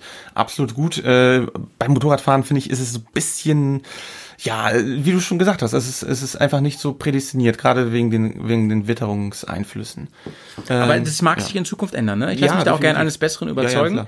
Ähm, Soft, Softwaremäßig gibt es natürlich bei Handys. Ja. Also ist mal eine, eine, eine Preisfrage. Ich, ein Handy habe ich eh, das ist das Gute. Ja. Also jeder hat ja fast ein Smartphone. Und ähm, man muss quasi nur die App kaufen. Das ist immer der große Vorteil. So ein Motorradnavi, also so ein Einstiegsnavi, so das ähm, 395 LM von Garmin kostet schon so 300, 400 Euro. Ähm, je nachdem, was ich ja für Halterung noch und so kaufe. Ähm, Aber du hast natürlich die Lifetime-Updates zum Beispiel, ne? Das ist immer auch ganz Richtig. praktisch. Das 595 kostet schon deutlich mehr. Ähm, und es gibt auch Parallelen dann zu TomTom und so. Aber äh, TomTom Rider zum Beispiel. Ja. Ähm, Handy habe ich sowieso und da muss ich eigentlich nur die App kaufen. Die gibt's auch schon oft recht günstig, manchmal mit so einem Abo und so. Das ist aber alles nicht so wild, äh, finde ich. Ähm, aber man muss sehr genau hinsehen und finde, man muss sich schlau machen. Zum Beispiel ein sehr bekanntes Software ist Kalimoto. Aha. Heißt es so Kalimoto? Ich habe mir hier nochmal aufgeschrieben. Warte mal. Ich glaube, das ist mal erzählt, ja. Äh, ja, ja, genau. Ja. Kalimoto. Ähm, äh, Habe ich mir mal genauer angesehen. Ähm, da gibt es schon wesentliche Unterschiede. Also das Problem zum Beispiel ist, ähm, es gibt manche Apps, die ähm, ähm, können zum Beispiel eine, eine, einen Weg hin, können die zum Beispiel automatisch anders generieren als einen Weg zurück. Also dass Okay. man, dass man gleich sagt, äh, also Kalimoto habe ich haben meine Recherchen ergeben, was ja eine sehr beliebte Software ist, aber zum Beispiel würde automatisch dich erstmal auf den gleichen Weg zurückschicken und so. Ähm, das sind so, so Moves, sag ich mal, auf die sollte man achten. Also vielleicht bin ich ja nicht auf dem neuesten Stand, das war jetzt meine Recherche von heute. Ähm, genauso wie ähm, man darauf achten muss, dass die, äh, die App auch weiter ähm, äh, am Laufen gehalten wird von den Betreibern. Ja. Weißt du, da, da kann Ach man so, so, ja, Abos. Mhm. abschließen und dann habe ich von äh, so Beschwerdebeiträge ähm, gelesen von Usern, die zum Beispiel gesagt haben, ey, ich habe jetzt gerade noch mal richtig investiert, damit ich noch mal ein Update kriege und so und jetzt stellt ihr komplett ein und ich brauche eine Internetverbindung und, und auf eine, eine aktuelle Geschichte. Das sind also Sachen, wenn ich das erstmal lokal habe, also mein Navi jetzt, was ich jetzt habe, das mag zwar sein, dass es irgendwann keine Updates mehr gibt, obwohl ich Lifetime-Updates habe, Mhm. ähm, weil zum Beispiel die Firma Garmin pleite geht oder so, was nicht so wahrscheinlich ist, aber eher passieren könnte, Ja, dann geht mein Navi möglich, ne? aber immer noch auf dem Stand von jetzt. Mhm. Und so wie ich das also recherchiert habe, ist es bei dieser Software mit dem Abo dann schnell ein Problem. Richtig, weil du nicht mehr darauf zugreifen kannst auf Genau. das Material. Nee, äh, Und die mit ich- dem, die, die halt mit dem Server auch äh, kommunizieren müssen. ja, richtig, ja klar, ne? die brauchen, die brauchen die Und den Info gibt's dann quasi nicht mehr. Die. Anlaufstelle gibt's nicht mehr. Genau, genau. Also da wirklich nochmal genau schlau machen. Ähm, aber das führt jetzt, glaube ich, zu weit. Also wenn wir da Ja. jetzt noch die ganzen einzelnen Nee, also- Apps da besprechen. Nee, definitiv. Also äh, ihr, ihr habt erstmal so einen groben Einblick gekriegt, äh, Einblick äh, hier, welche Möglichkeiten bestehen, was eigentlich sinnvoll ist. Das ist, glaube ich, auch ganz gut rübergekommen, was wir im Gelände nutzen. Äh, ich finde, eine gesunde Mischung sollte es einfach sein. Man soll auch äh, sich nicht komplett von irgendeinem Gerät abhängig machen, dass man immer noch Zugriff auf äh, Hardware im, im, in Gestalt von Kartenmaterial hat, ist, finde ich, wichtig, auch wenn ihr auf nur auf der Straße unterwegs seid. Und wenn ihr im Gelände unterwegs seid, dann ist sowieso eine, ganz andere Fahrweise, ein ganz anderer ähm, Fokus und äh, Schwerpunkt da gesetzt worden. Ne? Dass wir wirklich Genau. das Gelände erfahren, weil mit dem Fahrzeug. Genau. Und äh, das geht einfach nur, wenn man vorher das Gelände sich mit der, ja, am, am Bildschirm beziehungsweise äh, auf der Landkarte sich angeschaut hat. Ja. ja, mein Lieber, ich finde, ich finde, das war ein schönes Podcast. Ja, nee, also ich fand das, äh, Navigation hat mir wirklich sehr gut besprochen gefallen. haben. Wir werden immer wieder mal äh, kleine Updates, paar News reinstreuen, wenn wir aus der großen, weiten Welt Ja. der ähm, modernen Fahrzeugnavigation äh, Informationen haben werden. Genau. Falls ihr euch ein Navi kauft, ähm, zum Beispiel ein Garmin-Gerät, das LM395 oder das 595 oder das aktuelle TomTom Rider, ähm, könnt ihr das gerne über die ähm, Amazon-Links machen, die hier in den Shownotes sind. Ja. Denn wenn ihr darauf klickt, dann kriegen wir da ein bisschen was von, ohne dass ihr mehr bezahlt. So könnt ihr diesen Bergcast, hier, diesen Podcast unterstützen. Das würde uns sehr, sehr freuen. Genau, genau. Und wenn ihr auch wissen wollt, mit welchem Mikrofon wir hier das alles aufnehmen oder welche Kamera-Equipments wir benutzen, den Gimbal oder auch unsere coolen Drohnenaufnahmen, wenn ihr das mal bei unseren YouTube-Clips gesehen habt, dann könnt ihr auch selbstverständlich da euer Mausklick setzen. Genau, also nochmal ganz wichtig, das kostet euch keinen Cent. Wir kriegen aber ein paar Euros ab von der, also wir kriegen quasi eine Provision und würden uns sehr darüber freuen. Denn ähm, ihr habt schon gemerkt, gerade seit diesem Jahr stecken wir hier jede Menge Zeit und Arbeit rein. Machen es gerne, ähm, aber freuen uns natürlich über ein bisschen Unterstützung, gerade weil wir technisch ja auch versuchen, am Ball zu bleiben und immer wieder ein bisschen aufzurüsten, damit Genau. äh, der, der Output entsprechend ähm, aktuell bleibt. Ja. Ja, so, jetzt haben wir noch ähm, eine ganz große Geschichte am Ende. Genau, ähm, du warst ja äh, in, in, du warst in Köln. Genau, ich war in Köln, ähm, aber bevor ich darüber reden wollte, ich, ich wollte noch kurz sagen, weil das jetzt ja, ähm, Mhm. Ja. das war ja jetzt, also das haben wir Ja, noch in der. Heide aufgenommen, Ja, genau. was das jetzt war gleich im, kommt. Im Hotel haben wir dann. Ähm, kleiner Ausblick Mhm. ähm, auf nächstes Mal. Äh, unser 20. Jubiläum, unser 20. Bearcast. Mhm. Ähm, große Jubiläumsfolge. Ähm, wie spektakulär oder unspektakulär sie wird, Mhm. das wollen wir noch nicht verraten. Aber ähm, bis dahin wird ja noch was passieren. Also die EICMA steht jetzt ja an. Ähm, ja, die ganze Welt schaut gebannt auf die EICMA, denn größte Motorradmesse. Dort werden auf jeden Fall viele neue Modelle vorgestellt. BMW hat, meine ich, durch, durch ähm, blicken lassen, dass bis zu sieben neue Modelle kommen. Da bin ich auch sehr gespannt, Okay. was, was da passiert. Ja. Ob's, äh, wahrscheinlich wieder so Varianten. Ja. Dann natürlich ähm, die das äh, Portfolio wird auf jeden Fall. Genau, die lang Mhm. erwartete T7 von Yamaha soll endlich nach 5000 Jahren mal vorgestellt werden. Ja. Ich hoffe, dass sie einen vernünftigen Tacho daran gebaut haben. Ich weiß bin das gespannt, gesehen- also- der Tacho da auf diesen Bildern sah ja aus wie ein Multimeter aus dem Baumarkt. Ähm, da Ja, es wird ist- sicherlich noch einiges. Es äh, fehlen auf jeden Fall Facts zu Preis, äh, Größe, Gewicht und allem Genau. Ne? Dann habe ich Gerüchte gehört, ähm, dass, äh, also die, ich bin mir ganz sicher, dass die 97R kommt von KTM, dass die endlich vorgestellt wird. Ja. Ähm, ich habe Gerüchte gehört, dass sie voll getankt betriebsfertig unter 200 Kilo läuft. Okay. Das, was damals alle Afrika Twin äh, Wartenden völlig enttäuscht hat, dass sie zu schwer war, soll da also so sein. Mhm. Ähm, ich bin mal gespannt. Es ist ja so ein bisschen neue Sparte, die da aufgemacht wird, so die die kleinen Reise-Enduros Mhm. ähm, aller ja, F800 ähm, werden da quasi nochmal neu aufgemischt. Die Mhm. Karten werden neu gemischt. Und ja, da bin ich mal sehr gespannt, ähm, ob man da, äh, sag ich mal, was wirklich Cooles auf die Beine gestellt, was Konsequentes oder dann doch am Ende, und das ist ein bisschen meine Befürchtung, dann doch überlegt hat, äh, wir bauen doch die Maschine nicht nur für sieben Leute, die hier so richtig Randale machen in der Mongolei, sondern es ist, soll ja doch ein Massenprodukt sein. Also quasi und, und am Ende dann doch gesagt Weich hat. gewaschene Ja. Massenfertig. Ich sag also gerade zur Ja. T7 sage ich ja gleich noch was da im, im, äh, im Internet Intermod Special. Stimmt, ja. ähm, das kommt hier gleich im, im Anschluss. Mhm. Ähm, das ist quasi unser Abschlussgespräch gewesen ähm, von der ähm, Heidetour. Von, von ähm, das könnt ihr euch gleich anhören. Das ähm, weiß ich gar nicht, wie lange das dauert. Äh, gute halbe Stunde ungefähr, schätze ich Ja. mal. Ähm, da gehen wir noch mal so ein paar Highlights durch. Das könnt ihr euch gerne noch mal reinziehen. Mhm. Ähm, ja, und dann, äh, achso, die, die Triumph ist rausgekommen, Genau, richtig. ne? Triumph hat die Scrambler rausgebracht. Oder Naja, heißt- du nicht, also ähm, neu, neu, geteasert, neu, neu, geteasert. neu, neu, ja, sag mal, die ersten Bilder sind äh, erschienen. Ähm, und äh, die Scrambler, die ist ja schon lange im, im Portfolio. So, wenn man schon so, will, Triumph hat das äh, Heritage eigentlich erfunden. Also Triumph, Triumph war eigentlich nie alt. Triumph hat, ist sich einfach mal sich selbst treu geblieben, kann man Ja, eigentlich ja, so sagen. ja. Und äh, ich finde die Maschine auf den ersten Bildern, so wie man das so sehen konnte, ähm, setzt genau da an, wo äh, das Fahrzeug schon immer gewesen ist. Also äh, 60er Jahre Retro, hochgelegter Auspuff, ähm, 21er Vorderrad ähm, und alles, sag ich mal, in einem neuen Fasson, Motor komplett neu gestaltet, ähm, mit modernen Federwegen und entsprechender ähm, ja, Gesamtausgestaltung. Also ich bin einfach ganz, ganz, ganz neugierig, das Fahrzeug dann irgendwo auch mal äh, in Real Life, wahrscheinlich wird das erst in Hamburg sein, äh, im Februar 2019 bei der HMT. Ähm, und einfach das ganze Konzept sich mal auf sich wirken zu Auf jeden Fall, die Daten sind sehr, sehr cool. Ja. Optik ist cool. Ähm, Finde ich, ja, spricht mich ja, da an. Also, ja, ist auf jeden Fall so, so Retro-Optik, finde ich auch Ja, ganz cool. Ähm, meine Erfahrung ist, dass Triumph manchmal ein bisschen im Detail bei der Verarbeitung spart. Aber das schauen wir uns mal an. ja. Äh, Was mich sehr beeindruckt hat, ist zum Beispiel die Taro-Einheit. Das ist cool. Also da kann sich wirklich äh, die Konkurrenz was abgucken, weil Mhm. Genau. wie die das mit TFT und ähm, äh, so Das umgesetzt haben, das finde ich, das finde ich selbst als ja. TFT-Gegner mal richtig cool. Ja, es ist eine Ähm, gute, gute Mischung. Also, werden wir vielleicht auch im Cast, im nächsten Cast noch mal ein bisschen drüber reden. Genau. Freut euch drauf auf Bergcast Nummer 20 mit einem, Achtung, neuen Titelsong. Da gibt es einen neuen Titelsong, ja. Ja. Ich äh, äh, freue mich auch schon sehr drauf. Alles klar. Ja. So, viel Spaß beim Intermod-Special und ähm, wir sind erstmal raus hier, ne? Genau. Leute, Bis- sauber bleiben. Bis dann. Bis dann. Tschüssikowski. Tschüss. So, wir sind wieder zurück in unserem Hotel. Ey, ohne Scheiß, mir tun so die Füße weh. Ich, ich bin einfach schweinemüde. Die Heide gibt, die Heide nimmt.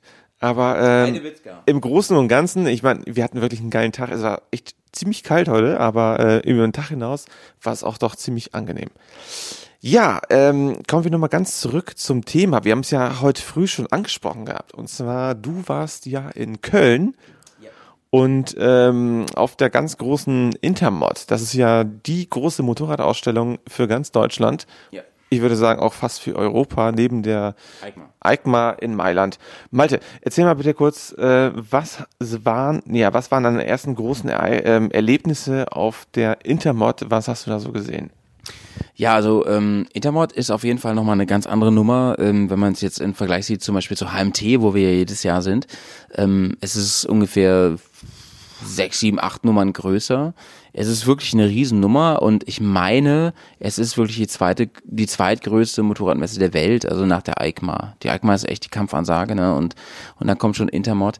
Ähm, die Intermod liegt meines Erachtens ähm, ein bisschen ungünstig. Sie ist ja ein, sie ist ja alle zwei Jahre und sie liegt immer ein bisschen vor der EICMA. Das heißt, ähm, einige ähm, große neuen, neue Präsentationen sind ähm, tatsächlich dann nachgelagert und noch nicht auf der Intermod und so war das jetzt auch. Ähm, an einigen Stellen wurde ich auch enttäuscht. Also ich habe ich hab mir ein paar Sachen gehofft, gerade also äh, ich war natürlich da so aus der Bears-Sicht, sag ich mal, aus der Bears- und Tour-Sicht und äh, hab, hab geschaut nach ähm, Reisemopeten, sag ich mal, ne, hab, hab vor allem äh, oder dieser ganze Bereich, ne, äh, Motorrad, Abenteuerreise und so geschaut und ähm, ja, so ein paar Highlights blieben mir verwehrt, ähm, wo ich glaube, ja, das sparen die sich eventuell zur, zur EICMA auf. Da muss man mal schauen. Ähm, aber ich habe natürlich einige Highlights gesehen und ähm, insgesamt muss ich sagen, war ähm, die Intermod schon ein, ein sehr, sehr cooles Event. Also ich habe ich habe ähm, sehr, sehr viel gesehen, sehr viele coole Produkte und auch Bikes ähm, und vor allem auch Menschen getroffen und mit denen gesprochen. Ne? Also ich habe ähm, unter anderem ja ähm, ein Interview gemacht mit Pegaso-Reise, das war ziemlich cool. Ich habe Ja. ich hab, ähm, Herbert Schwarz wieder getroffen. Witzigerweise, ich hatte das Gefühl, dass der sich an mich erinnert hat. Da bin ich mir nicht ganz sicher, ich glaube schon. ähm, ich habe ähm, die, die, die Boys aus Monschau getroffen, also Till und äh, Manuel habe ich getroffen. Ich habe natürlich den Kugo getroffen, ich habe Basti getroffen, ich habe äh, Calippo getroffen, also jede Menge Leute aus meinem Umfeld, die ich kenne und die, die man irgendwie durch die ähm, durchs Hobby irgendwie kennengelernt hat. Das war ziemlich cool. Ich habe den Tom getroffen von Touratec, das war ziemlich cool, den habe ich, den hab ich wieder gesehen. Ich habe, ähm, ich war bei Wilbers am Stand, habe da Leute gesehen, die ich kannte. Ich habe, ähm, war bei Wunderlich. Ähm, also es ist ein bisschen die Zusammenkunft gewesen. Ich war, ich war übrigens äh, bei 1000 PS am Stand, habe Zonko getroffen und so. Es war sehr witzig, ja. Ähm, hab mit dem jetzt nicht wirklich geredet und so, aber es war halt witzig, irgendwie mal so, ähm, gerade was so diese ganze äh, Motorrad, äh, Vlogger, Blogger-Szene und so ähm, angeht, ähm, die waren halt schon alle da, ne? Das war ganz cool. Du, ähm, das war auf jeden Fall eine sehr gute äh, erste Zusammenfassung. Mm, Ich war ja leider nicht dabei. Ähm, ich habe aber mir selber ein paar Highlights schon so von meinem eigenen geistigen Auge gesetzt. Also zum Beispiel ähm, die Adventure Bikes. Was kommt da so Neues? Ähm, für mich war zum Beispiel die Yamaha 700 äh, Terene, die jetzt so ziemlich im Ether stand. Was passiert mit dem Motorrad? Ich habe also ein bisschen was in den Medien gelesen. Und äh, ich habe auch ja von der neuen BMW R12 150 GS gelesen. Und äh, vielleicht magst du mir dann nochmal so ein paar Heinz und äh, zwischen äh, Features und äh, ja, ähm, Live-Momente miterzählen. Was, was, wie waren deine ähm, Erlebnisse dazwischen? Ja, also ich meine, alle waren irgendwie heiß auf die äh, T7 von Yamaha, äh, ich auch. Cooles neues Konzept, coole neue Nische, die wie jetzt wieder bearbeitet wird, unter anderem ja von Yamaha. Ähm, und ich war ein bisschen enttäuscht, muss ich sagen. Also das Ding wird ja sowas von krass gehypt seit gefühlt 5000 Jahren. Ähm, nie kommt dann mal wirklich was und dann dachten alle ja Intermod, da kommt was. Nein, da kam wieder nichts. Der Prototyp, mit dem ja unter anderem auch Herbert Schwarz und so Ja, ähm, sind ziemlich viele unterwegs gewesen damit, genau. ja, genau, ähm, unterwegs waren. Ähm, Die haben so eine Feature Friends Action gemacht, ne? ja, ja, genau, genau. Ja, das machen ja viele Hersteller inzwischen, hat BMW ja auch gemacht und so. Ähm, äh, ganz cool und so und das Konzept finde ich auch cool. Also sie haben ja vor, ein leichtes Reisebike zu bauen, so in dieser äh, 800er bis 1000 Klasse, äh, beziehungsweise 700er bis 1000 Klasse. Ähm, was leicht ist, was was ähm, Offroad-fähig ist, was was fern Gab es denn konkrete, sorry, gab es denn konkrete Angaben schon zum Gewicht? Nee, und, und das war jetzt, wäre jetzt meine Kritik auch. Also ich, ich war halt da, um wirklich ein fertiges Bike zu sehen oder um zumindest ein paar Daten oder Teaser-Daten zu bekommen. Und da war halt gar nichts. Ne? Also ähm, vor allem mit dem Gewicht ähm, gehen sie halt sehr sparsam um. Jetzt soll am 5. November, soll jetzt angeblich wirklich ähm, die Präsentation sein. Kam jetzt gerade in Medien weiß ich nicht, äh, äh, ähm, ob das wirklich passiert. Yamaha ist alles zu, zuzutrauen. Aber ähm, äh, ich war in dem Moment wirklich enttäuscht, weil das Bike, äh, ich habe es mir ganz genau angesehen, es bestand ähm, zu großen Teilen zum Beispiel nur aus Carbon. Ähm, und wo man genau weiß, hat übrigens an vielen Teilen auch gerostet, aber ich meine, das ist ein Prototyp, ähm, aber wo man genau weiß, das wird so, wie es da auf der Messe stand, niemals ähm, in Serie gehen, niemals. Also keine Serienreife in dem, in dem Fall. Nee, nee, überhaupt, überhaupt nicht. Und, und äh, das, ja, da hatte ich mir mehr erhofft irgendwie. Ne? Und äh, befürchte, dass Yamaha sich damit halt schon viele Kunden verprellt hat, die zum Beispiel in dieser ähm, Liga dann woanders zugegriffen haben, bei Honda oder sonst wo. Ähm, und, und, und sich, oder auch bei BMW oder so, und sich gesagt haben, ähm, das ist mir irgendwie zu doof, jetzt hier noch weiter zu warten, da gibt's überhaupt keine News und so, und ich, ich kaufe jetzt woanders. Schade, das Konzept, die Idee ist ziemlich genial und äh, gut, optisch kann man sich streiten. Mein Fall ist die jetzt nicht, dieser Prototyp, aber ich weiß, du findest ihn ja auch ganz schick und Ja, so. auf jeden Fall. Also ich, ich, fand das, ich fand das ganze Design erstmal sehr, ähm, es hat mich angesprochen, muss ich ehrlich sagen. Ähm, es war so ein bisschen KTM-like, aber auf der anderen Seite war es sehr, ja, doch sehr eigentümlich und ähm, es hat mh, allein, ja, vom, vom Aufbau her, ich finde das Motorrad sah irgendwie leicht aus, sah auch sehr aggressiv aus, sah so ein bisschen ähm, schnittig aus. Ich, ich habe ich mir erst erstmal habe ich mich so von den ganzen Bildern und von den Gefühlen leiten lassen und ich bin einfach so total gespannt, weil ich habe es einfach noch nie in Live gesehen, also nicht mal diesen Prototypen, deswegen war ich so äh, Feuer und Flamme erstmal so zu erfahren, wie deine ähm, ähm, ja ersten Eindrücke waren von diesem Motorrad. Ja, Daten, Daten, Daten, wir brauchen Daten, Leute. Also ähm, so, wie viel genau passt in den Tank, wie weit kommt man damit, wie viel Power hat's jetzt wirklich, ähm, äh, vor allen Dingen, wie viel wiegt das Teil und so weiter. Wir brauchen da wirklich Daten, um damit arbeiten zu können. Und ich habe ein bisschen die Befürchtung, dass Yamaha damit nicht rausrückt, weil das noch nicht so ist, wie sich das alle wünschen. Mal schauen. So war das ja auch mit der Afrika Twin. Da haben sich alle gewünscht, ey, Motorrad unter 200 Kilo und was ist geworden? Ein fettes Eisenschwein. Das, das äh, ist halt genau der Punkt. Ne? Ähm, kommen wir zum zum nächsten ähm, zur nächsten Enttäuschung. Das ist die ähm, KTM 97 Air Adventure ähm, ähnliches Konzept, möchte auch gerne räubern, da wo auch die T7 räubern wird und möchte. Ähm, ja, ist auch ein Prototyp gewesen, kann ich auch nicht mehr zu sagen. Also sieht ganz aggressiv aus und so. Äh, hat, was, waren, denn so die großen Merkmale, also gerade an diesem Motorrad? Also, ja, sie sieht schon, sie sieht schon sehr nach nach äh, Rallye aus, nach Decker und so. Das ist ganz krass und ganz cool, aber es ist halt auch ein Prototyp. 21er Vorderrad? Ja, selbstverständlich, genau. Also in der Klasse ähm, fahren die alle mit 21er Vorderrad, ähm, auch die T7 ja. Das heißt, ähm, ist schon äh, eher geländeorientiert, weniger straßenorientiert. Aber auch bestimmt nicht mit, äh, sorry, also auch nicht so mit, mit einem Koffersystem, so einem Originalen oder sowas, ne? Also da konnte man halt noch gar nicht zu sagen, ne? Also ähm, da wird sicherlich was kommen, da wird sich auch sicherlich ähm, Duratec oder die die die äh, bekannten Hersteller irgendwas überlegen, das glaube ich glaube ich schon, so wie auch für die F800 und so weiter mhm. oder für auch für die alte Tenere und so. Aber ähm, schade, schade Schokolade, dass, dass, dass da noch irgendwie äh, keine richtigen Daten irgendwie am Start waren. Ne? Ähm, ich, für mich wirkten beide irgendwie unfertig und frustrierend, dass da noch, noch nichts wirklich äh, äh, da war. Grundsätzlich fand ich die Yamaha ein bisschen ansprechender, das ist aber rein persönlich und so. Ich fand die äh, KTM wirkte halt sehr, sehr unfertig noch auf mich. Aber mal schauen. Ich, ich, ich befürchte, dass, oder ich glaube, dass die KTM früher fertig ist als die Yamaha, aber wir, wir werden sehen. Ne?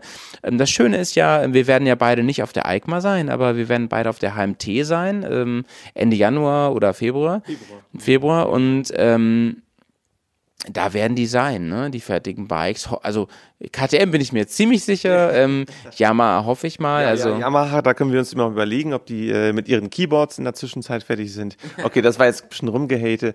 Ähm, nein, aber ähm, ja, äh, kommen wir nochmal zu einem ganz anderen Motorrad äh, und kommen wir jetzt zum Herzen. Und zwar BMW hat wirklich das Aggregat ausgetauscht.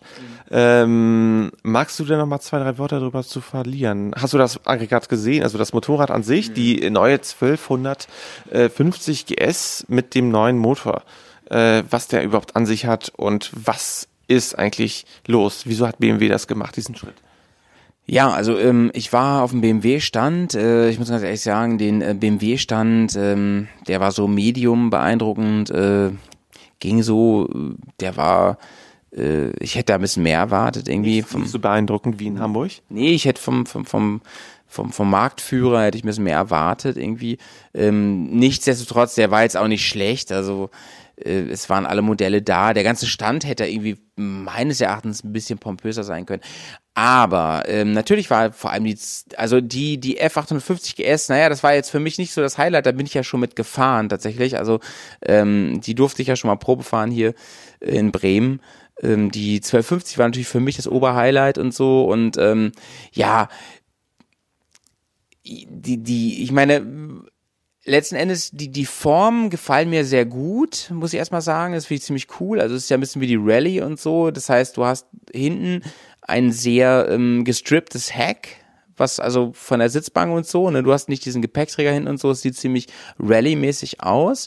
Du hast ähm, die ähm, traditionellen BMW-Farben, das heißt das Tricolor, mhm. ne, was man kennt von von BMW, diese diese äh, G-S-Farben, die auch dann die die M-Wagen haben und so, ne, das ist halt so typisch BMW ähm, ja, und, und das ist, da muss ich auch widersprechen, das ist jetzt auch keine typische Honda-Geschichte oder sonst was, sondern das, für mich sind das die drei BMW-Farben, diese, diese drei, wie soll ich sagen, Striche, ja, die da, ja, ne? Genau, die, die M, die M, die M, äh, Embleme quasi, ne? Das finde ich ziemlich cool.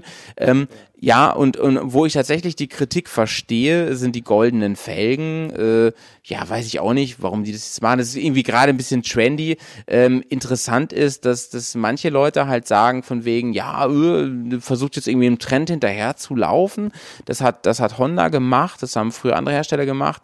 Das hat auch, äh, äh früher haben, haben, hat Yamaha das auch gehabt und so. Ähm, ja, okay, kann man so sehen, dass die das ähm, nacheifern. Ein anderer hat zu mir gesagt, äh, ja, das ist einfach ein dickes Fuck you in, in, in Richtung ähm, Japaner, dass die sagen so, ey, das können wir auch, ihr, ihr, ne, ihr Bassis so, ne, das, das geht auch. Gut, aber das war jetzt Design, ne, aber der Motor, der ist jetzt, sag ich mal, um äh, 50 äh, CCM angewachsen, mhm. also knapp äh, 10 PS mehr hat die jetzt. Mhm.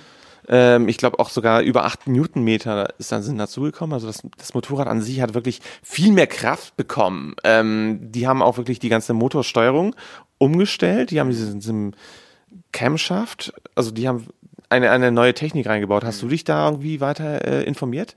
Ja, habe ich tatsächlich. Also ich habe auch mit den BMW-Leuten da geredet. Ähm, also ich glaube, das ähm, Aggregat ist echt eine Wucht. Also ich, ich konnte es noch nicht fahren. Ich bin sau gespannt drauf, wenn ich das endlich mal fahren darf. Ich habe hier schon angefragt in Bremen. Ähm, die haben auch Vorführer da. Da kann ich jetzt zu diesem Zeitpunkt noch nichts zu sagen.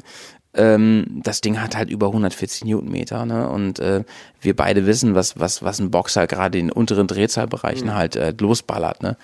Ähm, ich glaube, das Ding ist echt eine Kampfmaschine auf jeden Fall.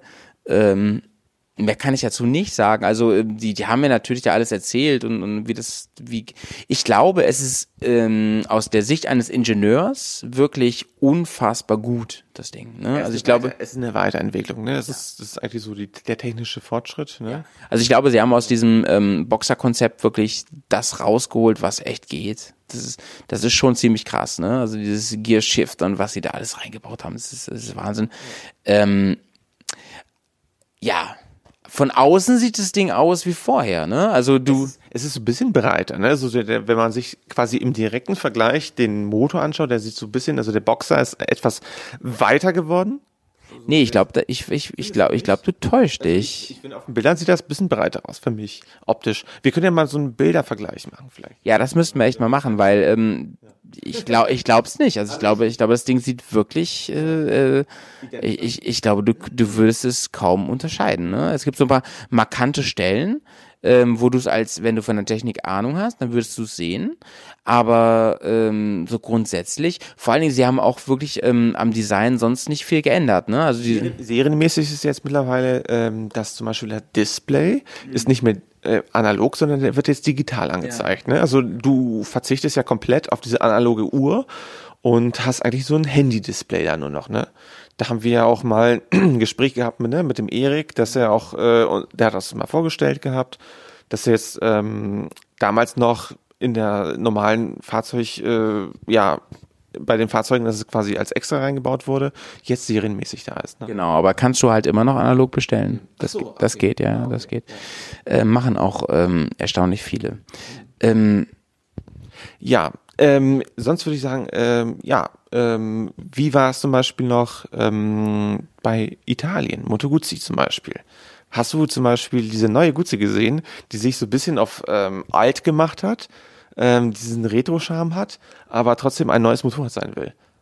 Ja, ich habe sie gesehen. Ähm, ja, verrückt ist, dass ähm, sie im Moment in den Vlogs und, und, Foren und so sehr, sehr hoch gelobt wird.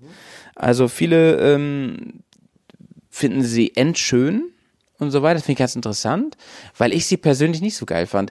Ähm, ich fand sie weder auf den Bildern besonders geil, noch in echt. Also ich habe sie mir natürlich ganz genau angesehen, habe mich davor gekniet, habe hab, hab wirklich äh, ähm, Details mir auch angesehen und so. Ich, ich muss ganz ehrlich sagen, das Design gerade war für mich nicht zu Ende gedacht. Ne? Also ähm, ich, ich liebe ja, ja. diesen äh, Motor, der, der Guzis, äh, der, der Moto Guzis. Ja, dieser, dieser, ähm, dieser quer eingebaute V2, das finde ich einfach sexy. Ähm, ich finde diese Krümmer, die Fetten, die da rauslaufen, das finde ich alles total geil. Ich finde auch die Optik cool und so. Ich mag diesen Retro-Ansatz. Ich mag auch sogar die Farbenwahl mit dem roten Rahmen. Das finde ich alles cool. Aber jetzt kommen wir zum Kadern. Ja, ich finde auch cool, dass, dass sie einen Kadern hat, finde ich auch sehr nice. Ähm, ich finde übrigens auch, wo du das schon so, so suffisant gerade äh, eingesprochen hast, ich finde auch, sie machen den Kadern schöner als Triumph. Sie machen ihn nicht so schön wie BMW, aber sie machen ihn schöner als Triumph. Besser als bei der Tiger. Ja, weil da hast du das Gefühl, äh, da ist irgendwie so, so, so ein äh, Knochenkrebs ausgebrochen. Klumpfuß. Ja, irgendwie schon. Ähm, aber ja, es war böse. Das Heck, ganz im Ernst, ey, Leute, schaut euch das mal ganz genau an. Ich find's irgendwie. Es sieht so aus, als hätte Guzzi einfach mal krass zehn Jahre verschlafen. Echt, es sieht aus wie eine, wie eine 1150 oder wie eine anfängliche 1200er oder so. Es, es ist von BMW. Es, es äh, tut mir leid. Und, und Ja, es ist, ist ja, aber du genau, das, du sagst es. Also man könnte das Gefühl haben, also Moto Guzzi versucht jetzt das nachzumachen, was Ducati 2006 schon angefangen hat. Also wirklich diese Retrowelle. Und äh, Ducati hat damals mit dieser Spot Classic Serie äh, unglaublich gut verstanden, äh, die Motorräder ähm, der klassischen Machart auf modern umzustellen. Nur äh, zu dem damaligen Zeitpunkt waren die einfach äh, avantgardistisch. Also die waren ihrer Zeit voraus. Und äh, deswegen sind die Modelle meiner Meinung nach ähm, bei einem ganz geringen Publikum wirklich sehr gut angekommen. Und mittlerweile äh, werden diese Fahrzeuge sehr, sehr hoch gehandelt. ja, das ist halt ein anderer Punkt, ne? Ähm, ja, du hast mich gefragt, also ich, ich finde, ich finde halt, dass das Ding irgendwie äh, seiner Zeit ein bisschen hinterherläuft. Ich könnte mir vorstellen, dass es mal so eine Art Klassiker wird. Auf der anderen Seite die, die Stelvio zum Beispiel, das ist ja quasi die Maschine, die jetzt abgelöst wird. Ja, die ist, ja, die weiß ich nicht. Also gefällt mir jetzt auch nicht so gut. Also die fällt ungefähr in die gleiche Schublade. Ähm, ich weiß, ich eck da jetzt an, ne? aber mein Ding ist es nicht, muss ich sagen. Ja, ähm, okay, wir haben Sie hat übrigens endlich mal mehr Leistung bekommen, ne? Ja, das ist, das ist schon mal auf jeden Fall ein, äh, ein wichtiger Punkt.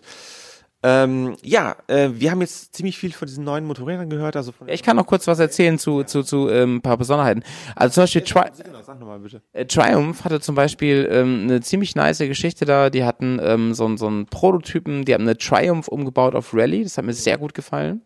Ähm, pff, wird wohl nie so kommen und so. Das hat mir sehr gut gefallen. Hat auch keinen richtigen Namen, glaube ich. Ähm, ist aber in einem Video kurz zu sehen. Müsst ihr mal schauen bei, bei unserem Video-Channel.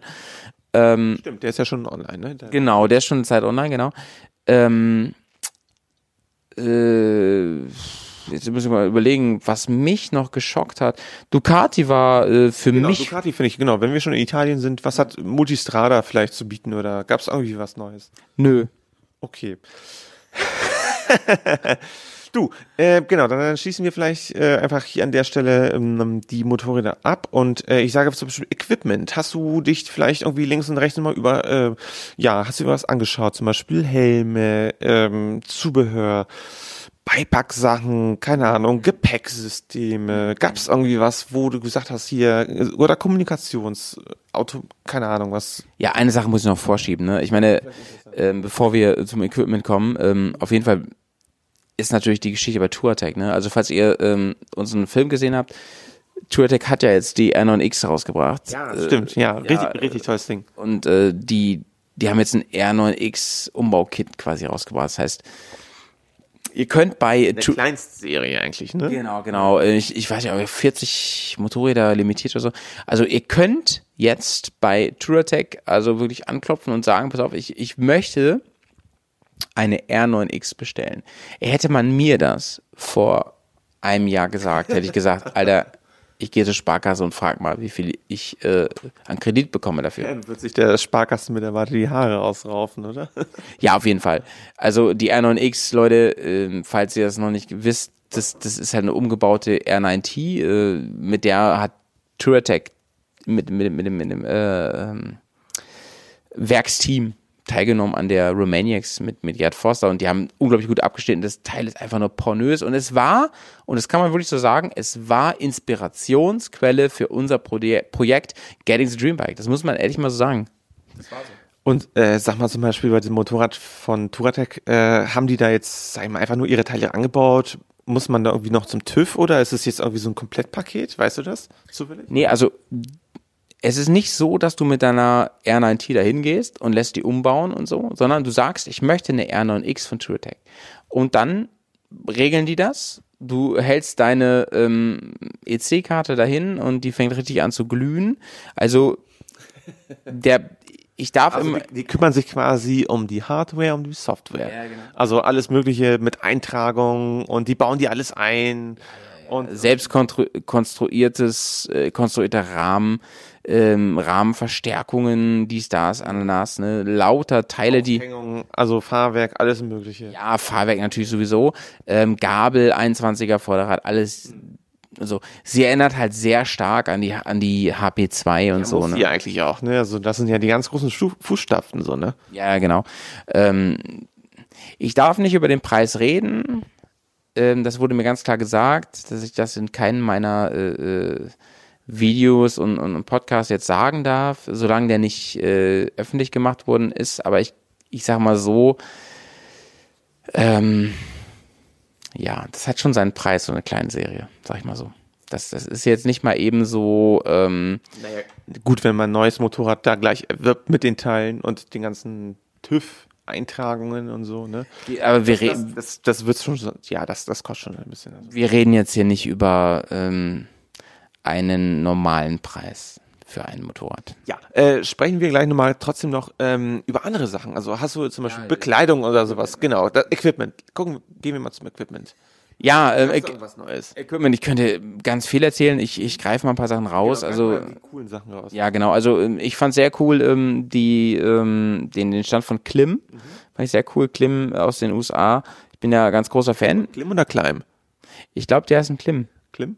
Ja, ich weiß, manche sagen Climb, aber ich glaube, es ist Klim. Klim, Climb. Wie soll das Climb heißen? Weiß ich nicht, hat Basti gesagt. Ja, da müsste noch ein E hinterstehen, oder?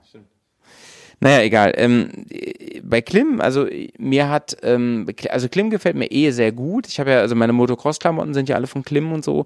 Ich halte die für ziemlich ähm, durchdacht und für sehr ähm, widerstandsfähig und die haben ja schon lange ähm, sehr teure Klamotten für ähm, Motorradreise, äh, Abenteurer. Ähm, Badlands und so, ne? Und die haben echt coole Sachen. Also mir, mir gefallen vor allem bei Klim diese Kombinationen aus ähm, Gore-Tex, echten Gore-Tex und äh, Leder. Das finde ich ziemlich cool. Ja, diese Applikation, ne, das macht irgendwie viel her. Ja, genau, genau, genau. Und die haben in, Sehr, sehr atmungsaktiv, ne? Wir haben ja beide diese coolen Motocross-Shirts. Ja, genau. Und wir haben jetzt zum Beispiel jetzt heute, ne, heute hatten wir sie erst getragen gehabt. Also ich muss wirklich sagen, ich habe ähm, dieses Mesh-Shirt gehabt und äh, darunter habe ich ähm, ja also diese Protektorenweste. Die ist unglaublich gut, wie ist die von O'Neill, ne? Und äh, das war wirklich genial. Also da, drun- da drunter hatte ich nochmal so, ähm, so, ein- so, ich sag mal, so ein atmungsaktives Shirt. Ähm, vollkommen aus Polyester, aber wirklich sehr intelligenter Stoff von, äh, von Polo-Motorrad. Und äh, das war wirklich ausreichend. Also gerade für so Temperaturen im Rahmen von so 15 bis 20 Grad, äh, wo man auch gar nicht mal so hohe Kilometergeschwindigkeiten fährt, wo nicht so viel Fahrtwind bei aufkommt, ist es unglaublich gut, dass man so ein ähm, gut transpirierendes Gewebe hat. Ne? Und ich finde, Klim hat da wirklich eine ganz gute Klamotte äh, entwickelt. Also, Ja, genau. Und die haben jetzt auch einen Helm rausgebracht. Den, echt? Okay, ja. Es gibt jetzt einen Klim-Helm. Ähm, den fand ich auch sehr cool und so. Ähm, der ist leicht. Der ist ähm, eine gute Mischung zwischen ähm, Motocross-Helm und Touring-Helm. Aber nicht zum Aufklappen. Ja, das ist halt das Ding. Ne? Also, ja, aber wer hat, aber Bro, wir sind ein bisschen verwöhnt. Ne? Ja, ich meine, wer, wer hat schon ein, Mo ein, ein Cross oder Touring-Cross Aufklapphelm? Das ist ja eigentlich nur Schubert, ne? Also fällt mir kein anderer ein. Ich weiß ja gar nicht, hat äh, Touratec auch, äh, Touratec lässt sein, Sch sein Helm auch irgendwo so bei Schubert herstellen. Das ist das Ding. Der ist auch von Schubert, ja, genau. Ähm, Ich glaube, nee, Schuhe hat auch keinen, nee. Nein, nein, nein. Ich werde mich mal schlau machen, wer noch so alles ähm, Enduro-Klapphelme hat. Ja, ich. Klingt ein bisschen äh, spießy, ne? Aber Leute, Helme haben wir schon diskutiert und wir sind ja große Fans ne, von Klapphelmen. Und Enduro-Klapphelm ist halt echt unsere Welt, ne? Egal. Ähm, das auf jeden Fall. Und ähm, ja, wenn ich noch mal ein bisschen weiterdenke, ähm, ich habe kommunikationstechnisch halt ein paar coole Sachen gesehen. Also im Senna zum Beispiel, die haben ja, ähm, also wir, wir beide sind ja ausgestattet mit Intercom, äh, Quatsch, mit Interphone. Ähm, Intercom ist ja im Prinzip alles, ist ja Intercom-System. Ähm, Interphone und wir sind ja sehr begeistert davon, aber ich sage dir, ähm, ich sage dir, ähm, Senna, die, die machen echt coolen Scheiß. Also ähm, da wäre ich auf jeden Fall geneigt, da mir das nochmal genau anzusehen. ähm, auch ein bisschen mit der Zeit gehen. Also ich meine, wir haben ja wirklich so einen großen Klumpen an Kommunikationsgerät, welches ja ähm, sich mit den ganzen anderen Funken verbindet. Äh, was ich unglaublich toll finde, dass ich mit meinem Handy über Bluetooth verbunden bin und auch Anrufe während der Fahrt annehmen kann. Aber mittlerweile gibt es ja wirklich viel geilere Features, ne? Ja, ja, ja.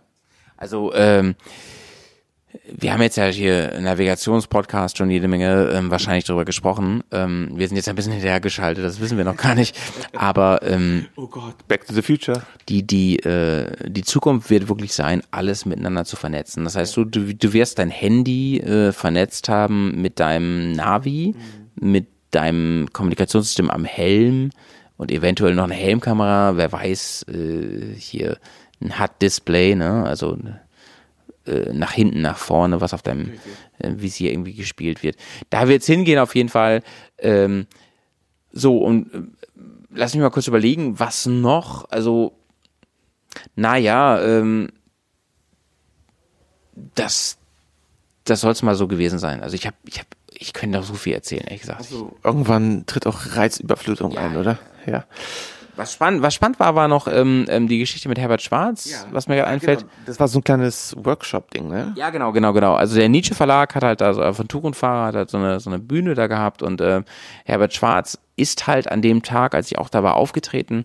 Ähm, sehr spannend, hat ein bisschen von seinem von seinem Leben, seinen Touren und so erzählt und ähm, hat also das fand ich total cool. Ich finde, Herbert Schwarz ist so ein sympathischer Typ, muss man echt sagen. Wir haben ihn ja mal kennengelernt auf einem, auf einem Travel-Event in Niedereschach. Ne? Ja, ja, ja, super lieber Mensch. Genau, durften ein Foto mit ihm machen, alles hier und da.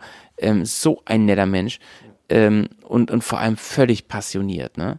Und Herbert Schwarz hat einen Vortrag da gehalten, der hat mir so gut gefallen. Er hat äh, erzählt von, von den Touren durch, durch die Wüsten der Erde. So, ne? Also es war so ein bisschen Michael Martin-Style. Äh, hat mir sehr gut gefallen, sehr persönlich und so. Und dann hat er nochmal ganz persönlich über Touratec gesprochen. Und ähm, das war spannend. Eine Abrechnung oder? Ja, so ein bisschen, ne? Mm, Ich meine, das waren ja seine persönlichen Eindrücke, ne? Ja, und er hat zum Beispiel ähm, ein bisschen erzählt, dass äh, also wie das halt war, bevor die in die Insolvenz ging, ne? Dass zum Beispiel, also sie konnten dann halt irgendwann nicht mehr liefern aufgrund dieser Umbaumaßnahmen, aufgrund der Vergrößerung und dann gab es irgendwie noch so IT-Probleme und so.